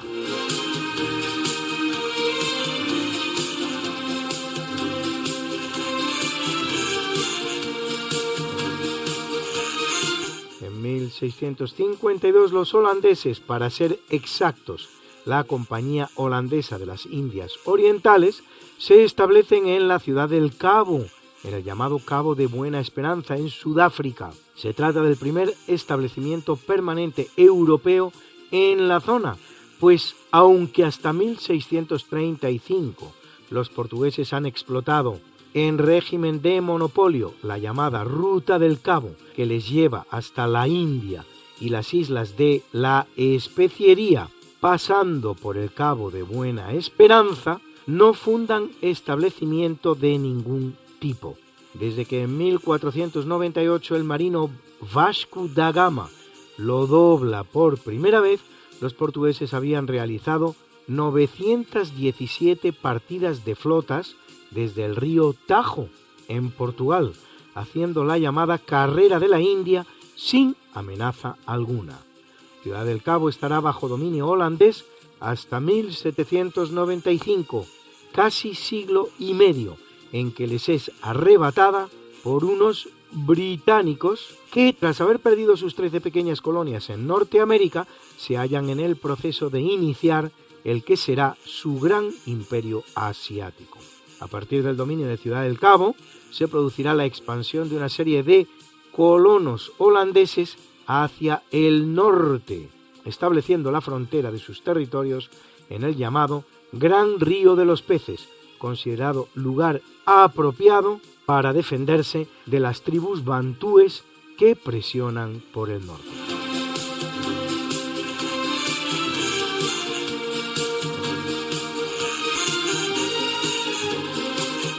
En el año 1795 queda implantado por ley en Francia el sistema métrico decimal, si bien no será muy duradero, pues en 1812 Napoleón lo deroga y lo cambia por el que llama sistema de medidas usuales, con las unidades más utilizadas tradicionalmente en Francia, y solo será restablecido en 1837 por la llamada monarquía de Julio.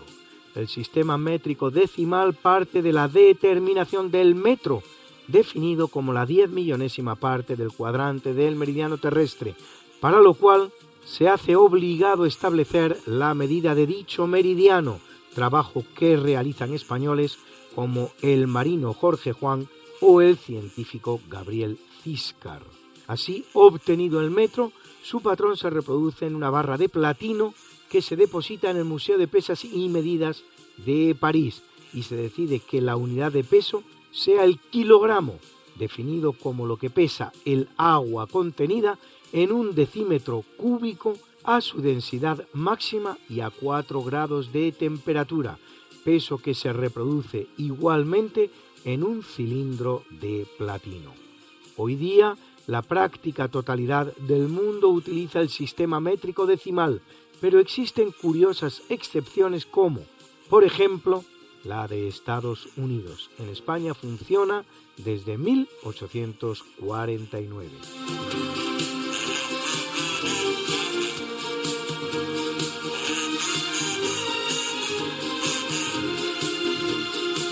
En 1823, de acuerdo con lo ordenado en el Congreso de Verona por las potencias de la denominada Santa Alianza, el ejército francés de los llamados 100.000 hijos de San Luis al mando del duque de Angulema, invade España entrando por el Vidasoa. Su intención, restablecer el poder absoluto del rey Fernando VII, derrocando el régimen liberal establecido en 1820 mediante el golpe de estado del teniente coronel Riego, que, valiéndose de las tropas destinadas a restablecer el deteriorado orden público en los virreinatos americanos, había restaurado la Constitución de Cádiz de 1812.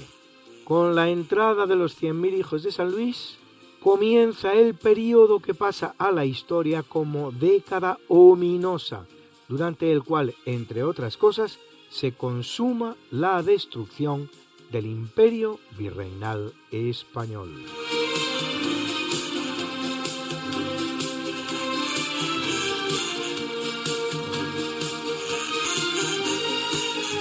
En 1827 el farmacéutico inglés John Walker vende la primera cerilla de fricción que ha creado mezclando clorato de potasio y sulfuro de antimonio, pero no registra la patente, cosa que hará ese mismo año Samuel Jones. Una historia tantas veces reproducida, esta de los inventos realizados por una persona y patentados por otra. Grandes injusticias de la historia.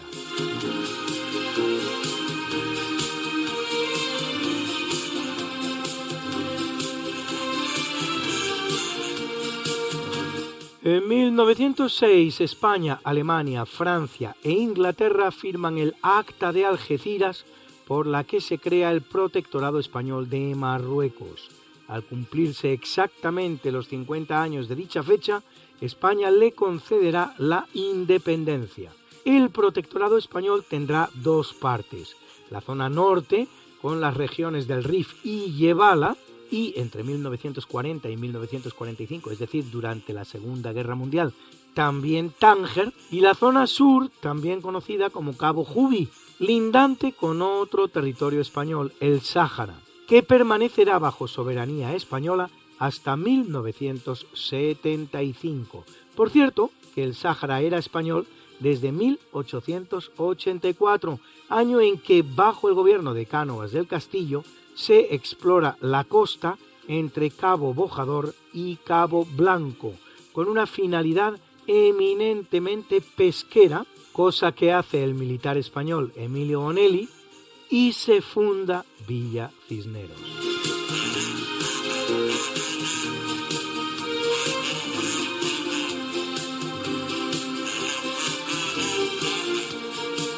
En 1933, en Alemania, en el marco de su política antisemita, que culminará con las llamadas leyes de Nuremberg de 1935, el gobierno nacionalsocialista del país, bajo el mando de Adolf Hitler, promulga la llamada Ley para la Restauración del Funcionariado Público Profesional, que prohíbe a los judíos alemanes el desempeño de cargos públicos.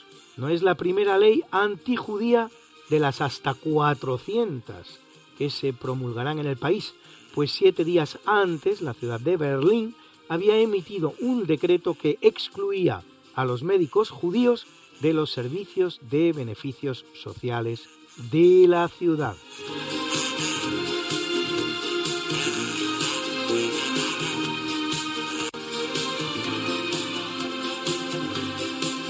En 1936, Niceto Alcalá Zamora es destituido como presidente de la Segunda República Española y es reemplazado por Manuel Azaña, que ya había sido presidente del gobierno entre 1931 y 1933 y luego otra vez justo antes de lograr la presidencia de la República.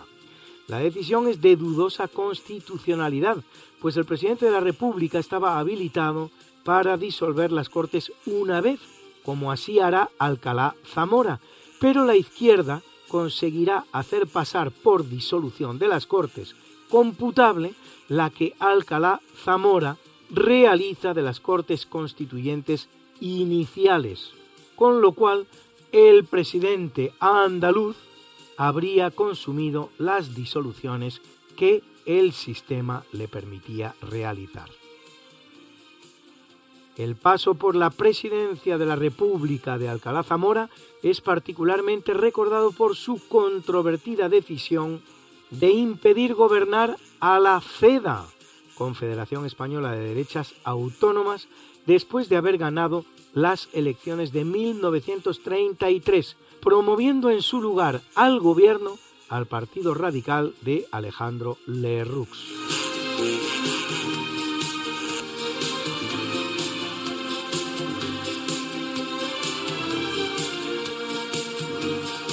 En 1963, Josip Broz, más conocido como Tito, que ya venía actuando como primera autoridad del país desde el final de la Segunda Guerra Mundial, es declarado presidente vitalicio de la República de Yugoslavia. Tito había impuesto una dictadura comunista terrible como todas, que, sin embargo, a diferencia de las otras sobrevenidas en Europa, mantendrá un cierto grado de independencia respecto de la Unión Soviética, lo que se podrá permitir gracias a dos factores. Primero, la lejanía respecto de Rusia. Segundo, el hecho de que los rusos no entraran en Yugoslavia para expulsar a los nazis. Su dictadura se prolongará hasta su muerte a los 88 años, acontecida en 1980, habiendo durado, por lo tanto, 35 años. Yugoslavia es un país nacido tras la Primera Guerra Mundial, que de hecho significa Eslavia del Sur, a partir de la fusión de varios territorios procedentes de la disolución del Imperio Austríaco. Con la muerte de Tito se produce la fragmentación completa del país en seis nuevos estados. Serbia, Croacia, Eslovenia, Macedonia del Norte, Bosnia-Herzegovina y Montenegro.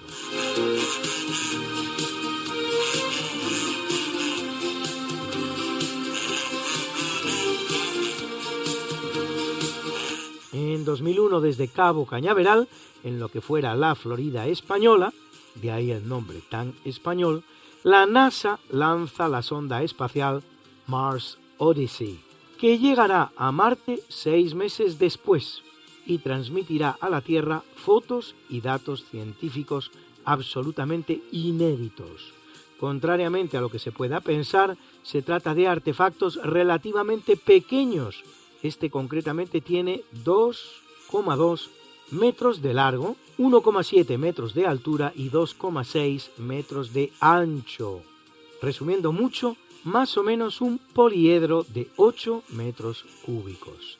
La primera nave que entró en órbita de Marte fue Mars 2, lanzada por Rusia en 1971. Su nave hermana, la Mars 3, entrará también en órbita de Marte y logrará soltar un módulo de aterrizaje que funcionará durante 20 segundos. Los expertos sospechan que es destruida por una tormenta de polvo. Bruna, Bruna, nació María y está en la cuna, nació de día, tendrá fortuna. Bordará la madre su vestido largo y entrará a la fiesta con un traje blanco. Y será la reina cuando María cumpla 15 años. Te llamaremos Negra María, Negra María que abriste los ojos en carnaval. En el capítulo del natalicio, en 1652 viene al mundo Lorenzo Corsini, más conocido como Clemente XII, vicentésimo cuadragésimo sexto Papa de la Iglesia Católica, que lo es diez años entre 1730 y 1740 sobrino, primo y tío de cardenales, será elegido en un largo cónclave que dura cuatro meses después de que Felipe V de España hubiera opuesto su veto a Giuseppe Renato Imperiali.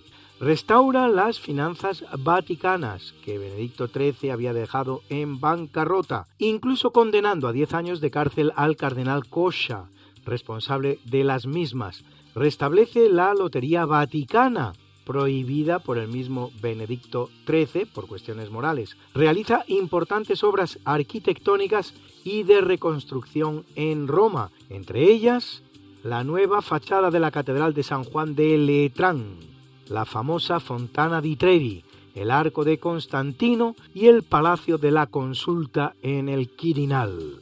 Adquiere a la familia de impresores Rossi sus planchas calcográficas, unas 7.000, fondo con el que crea la calcografía camerale, luego Calcografía Nacional de Italia, famosa por sus planchas de Piranesi, y publica el primero de los 20 documentos papales que la Iglesia emite contra la masonería, la encíclica que lleva por título Ineminenti.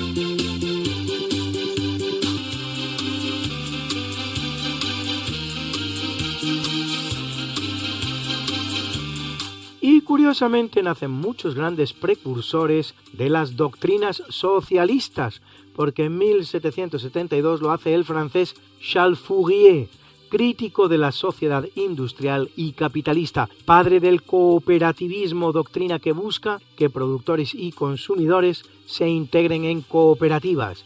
En el año 1797 viene al mundo el político y pensador francés Pierre Leroux, fundador del diario Le Globe, órgano del sansimonismo, doctrina socialista utópica propugnada por el conde de Saint-Simon, que preconiza una sociedad guiada por científicos e industriales. Amén de ello lanza la Encyclopédie Nouvelle y la Revue Indépendante.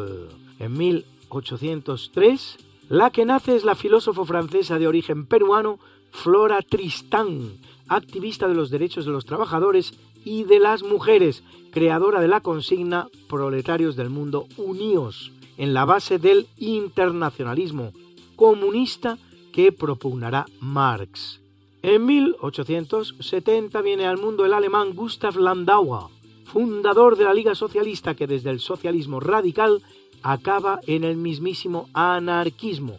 Y en 1944, Gerhard Schröder, que será canciller socialdemócrata alemán entre los años 1998 y 2005.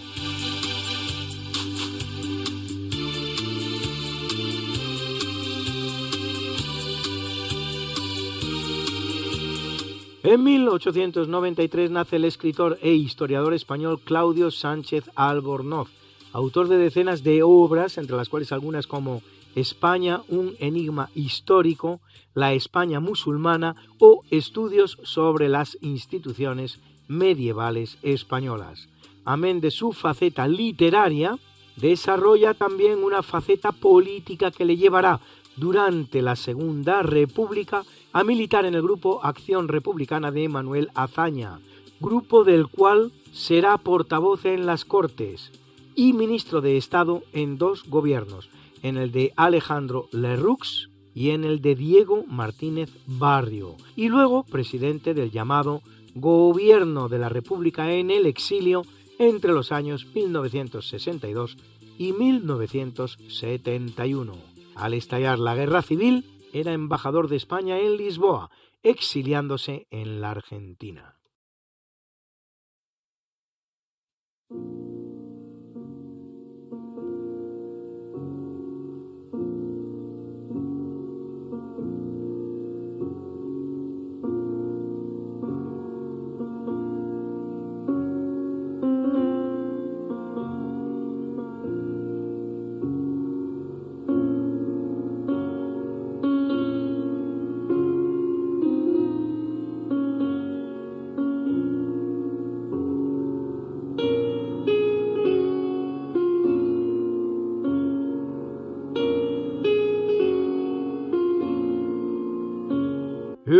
Capítulo del obituario, en 1611 fallece en París, donde se halla huyendo del rey de España y protegido por el rey francés, Antonio Pérez, que había sido secretario de Felipe II, al que termina, sin embargo, enfrentándose por el asunto del asesinato de Juan de Escobedo, secretario de don Juan de Austria, tras haber conseguido, al parecer, pruebas de los turbios negocios y del apoyo a los rebeldes flamencos que se traía el llamado clan de Éboli, del que el propio Pérez formaba parte junto a la princesa de Éboli, Ana de Mendoza de la Cerda, y su marido Ruy Gómez de Silva.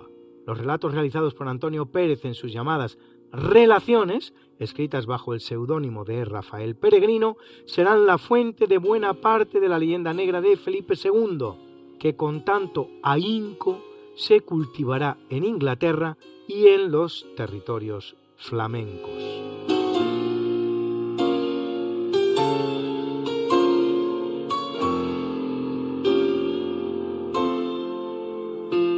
En 1614 fallece en Toledo, donde ha desarrollado la parte más importante de su carrera artística y tiene un importante taller con grandes clientes, Doménicos Teotocópulos, pintor, escultor y arquitecto del Renacimiento, más conocido como el Greco por su origen griego, pues había nacido en la isla de Creta, considerado uno de los grandes exponentes de la pintura de la Contrarreforma que abunda en la iconografía frente a la parquedad protestante. En este sentido, es autor de obras maestras de la pintura universal como El entierro del conde de Orgaz, sus varias series de apóstoles, su martirio de San Mauricio y tantas y tantas otras.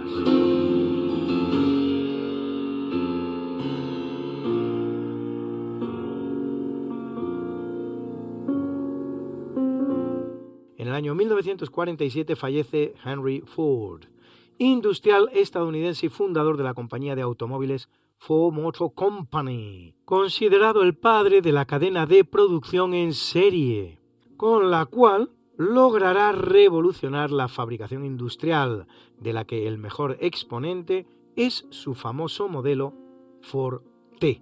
El Ford T se estará fabricando desde 1908 hasta 1927.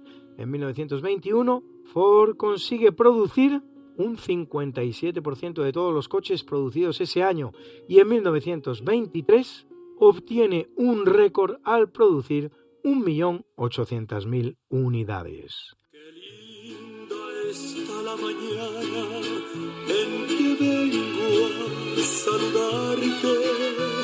Venimos todos con gusto y placer a felicitarte día en que tú naciste, nacieron todas las flores. En la pila del bautismo cantaron los ruiseñores. Ya viene amaneciendo, ya la luz del día nos dio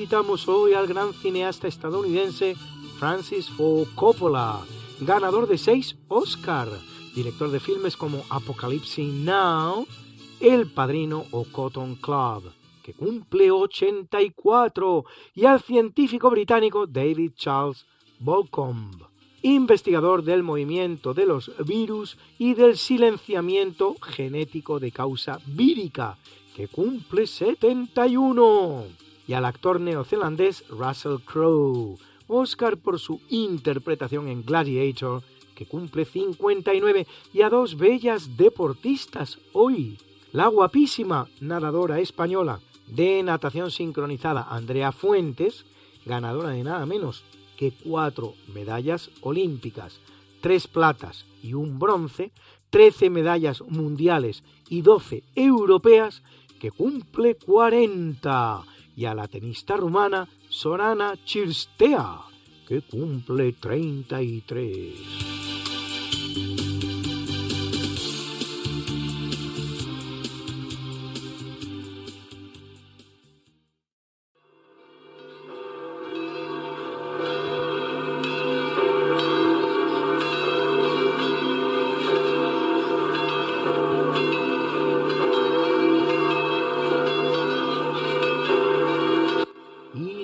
Iglesia Católica a Donato Rufino, Aquilina Calopio y Ciríaco, mártires,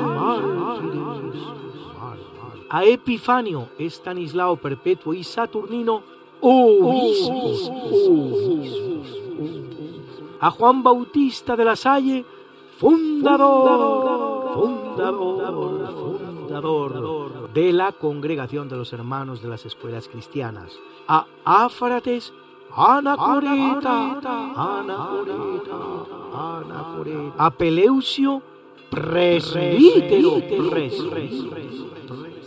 y a Tetelmo y Egesipo, confesores, confesores, confesores. something that must be done, and it can only be done by one. There's nothing more to say except it's a lovely day for saying it's a lovely day.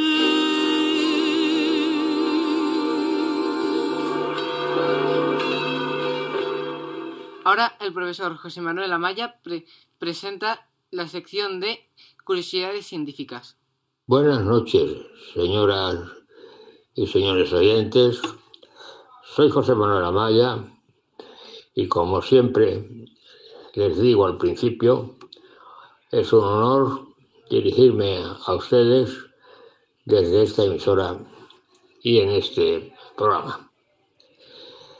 Mi intervención hoy se va a basar en un problema que ya se planteó anteriormente Espero cuando que os haya gustado el programa oyente de hoy. Adiós. tuvo a bien Que tengáis un- preguntar unas muy buenas fiestas. por la trayectoria de la Luna. Y eh, se intentó responder de una forma rápida y lo más simple posible, eh, bajo un punto de vista, vamos a decir, clásico, y bajo un punto de vista eh, moderno o relativista. Cuando digo clásico me estoy refiriendo a la teoría clásica de la física y de la mecánica y cuando digo relativista me estoy refiriendo a el planteamiento que se hace bajo el punto de vista de la relatividad. Evidentemente, bajo el punto de vista clásico, la cuestión es, es sim- simple, en el sentido de que mm, se aplican dos teorías, que es, por una parte, la teoría eh, newtoniana y, por otra parte, las leyes de Kepler.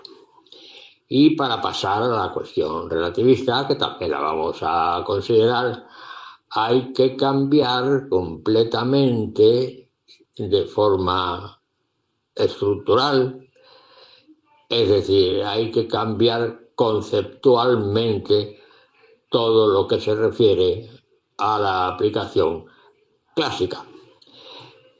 Pero lo curioso es que todo esto trae una historia. Cuando yo eh, me dirigía a, los alumnos en una de las asignaturas eh, de filosofía de la ciencia que yo daba por videoconferencia, estuve dando muchos años por videoconferencia hasta que cambió el plan de estudios y quitaron las asignaturas de libre elección. Y entonces, eh, al hacer un planteamiento científico, se veían las causas que habían producido este planteamiento científico. Y entonces voy a empezar, porque también es importante tener en cuenta la historia y preguntar cuánto sabemos hoy, cuánto sabíamos ayer y cuánto sabíamos antes de ayer. Evidentemente, hoy sabemos, mm, no se puede decir mucho, porque no podemos medirlo en ese sentido futurista. Tenemos que decir que sabemos suficientemente para plantearnos problemas que todavía mm, no están resueltos o que están resueltos a medias. Eh, claro, evidentemente, si yo me planteo cuánto sabemos hoy, diré que sabemos menos que hace 20 años, por supuesto, evidentemente. La ciencia va evolucionando y cada vez se descubren más cosas. Y que sabemos menos que hace 100 años, por supuesto que sí, efectivamente.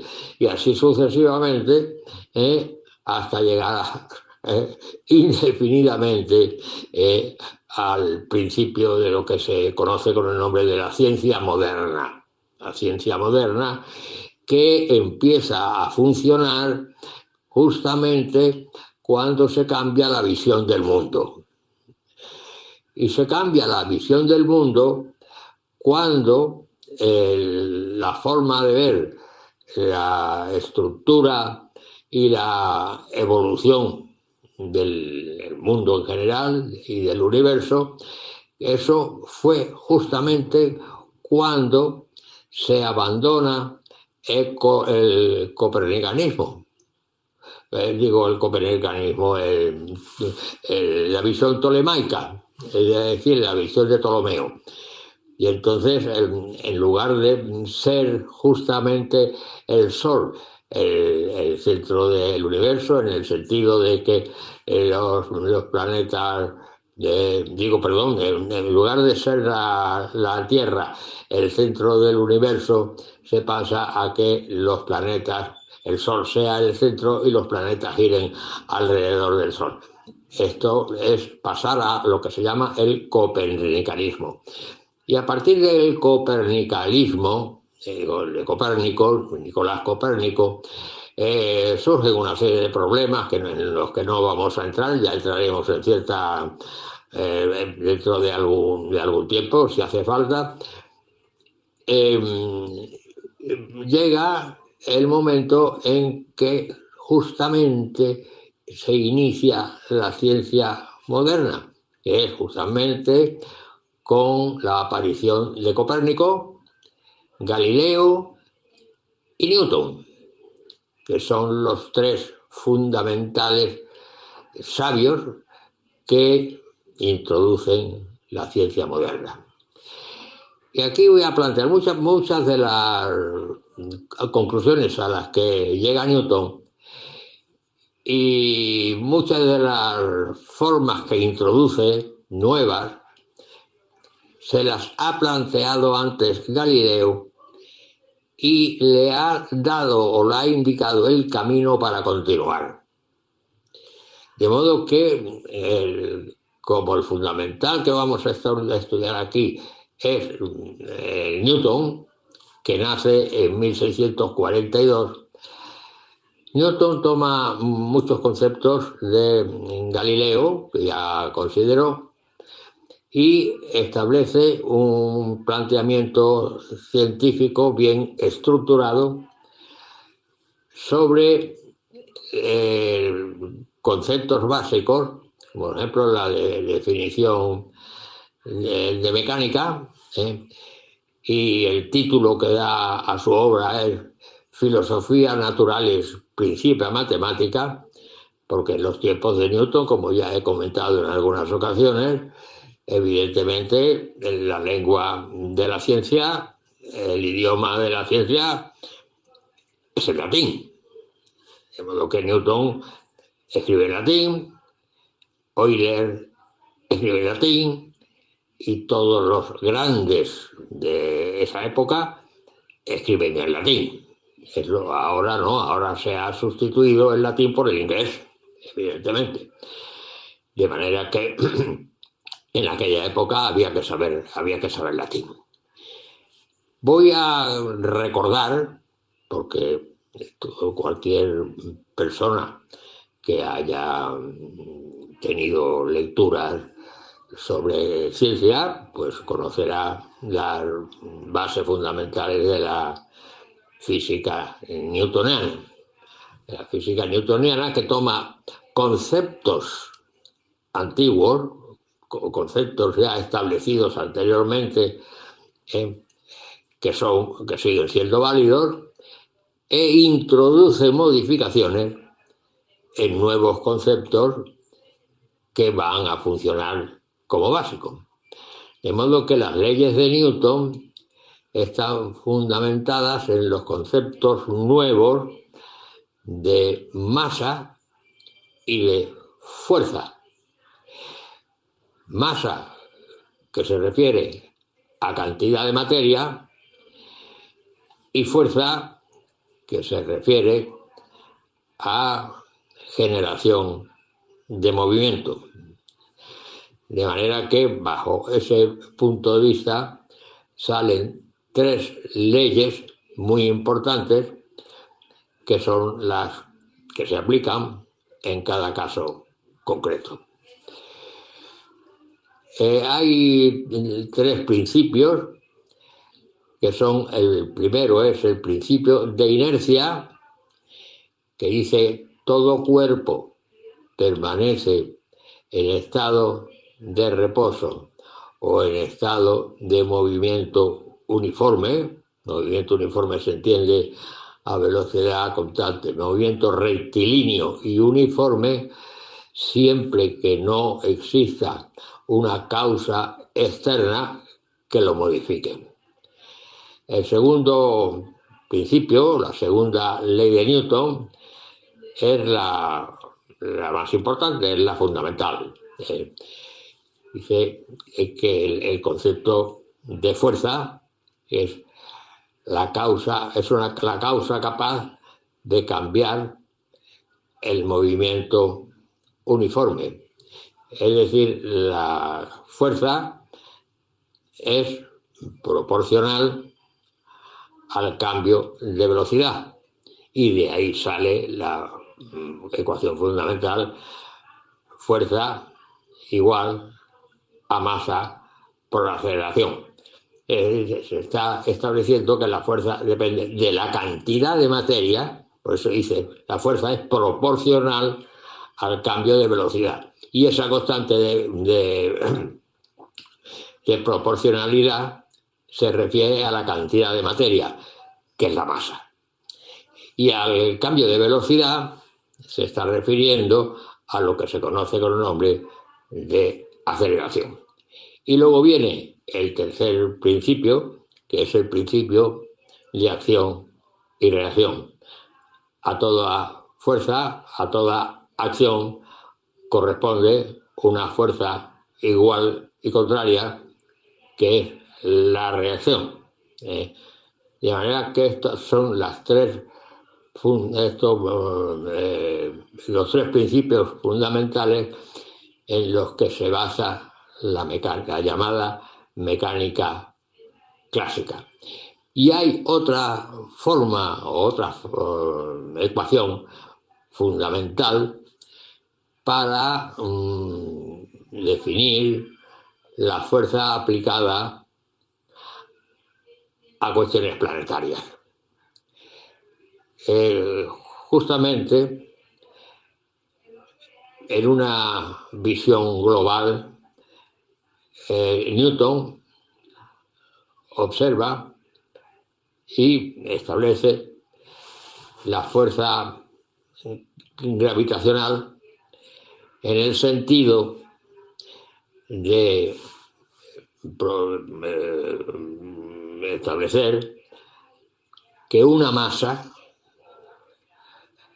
modifica las propiedades que el espacio que la rodea de tal forma que al introducir en este espacio otra masa se genera entre ambas una fuerza atractiva que viene dada por una constante que se llama constante de gravitación universal y las masas actuantes e inversamente proporcional al cuadrado de la distancia.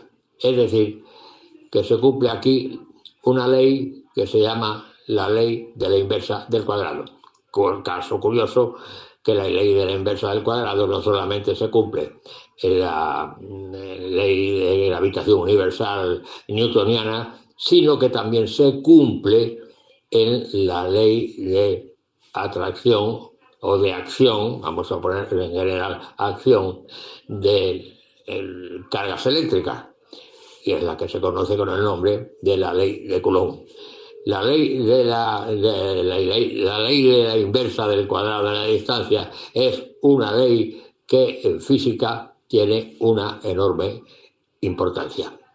Entonces vamos a dejar aquí el, planteamiento que hemos hecho hoy para continuar el próximo día, eh, indicando, indicando que esa modificación del espacio que rodea a una masa gravitatoria, de tal forma que al introducir otra masa de la misma naturaleza se genera en ambas una fuerza atractiva, esa fuerza atractiva es invisible. Y entonces, bajo este punto de vista, que es a lo que yo quería llegar, eh, el propio Newton empieza a tener problemas bajo el punto de vista esotérico. Muchas gracias por su atención y hasta la semana que viene, si Dios quiere. Buenas noches. Gracias por haber compartido con nosotros estas dos horas. Les esperamos la semana que viene, si Dios quiere. No faltéis. Esperamos que hayan disfrutado más que la semana anterior. Les dejamos con Monseñor Munilla. Con Monseñor José Ignacio Munilla, con el Catecismo de la Iglesia Católica, que sé que les gusta. Muchas gracias, buenas noches. No nos olviden, ¿en qué? En sus oraciones. Gracias. Ah, y le pediremos a San Juan Pablo II que interceda por todos nosotros para que se nos libre del mal y por la paz en el mundo. Y así concluye en Radio María el programa Diálogos con la Ciencia. Dirigido por Javier Ángel Ramírez. Gesù annuncia molte volte la paternità di Dio nei riguardi degli uomini, riallacciandosi alle numerose espressioni contenute nell'Antico Testamento. Per Gesù Dio non è solamente il Padre di Israele, il Padre degli uomini, ma il Padre suo, il Padre mio. Pater noster, qui nomen tuum,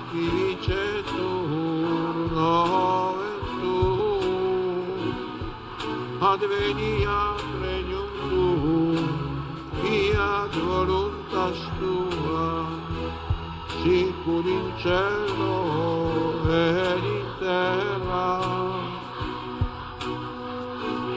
Pane nostrum quotidianum da nobis hodie, et dimitte nobis levita nostra, sicur et nostri vittimus, debitoribus nostri, et ne nos induca in tentatione, sed libera nos a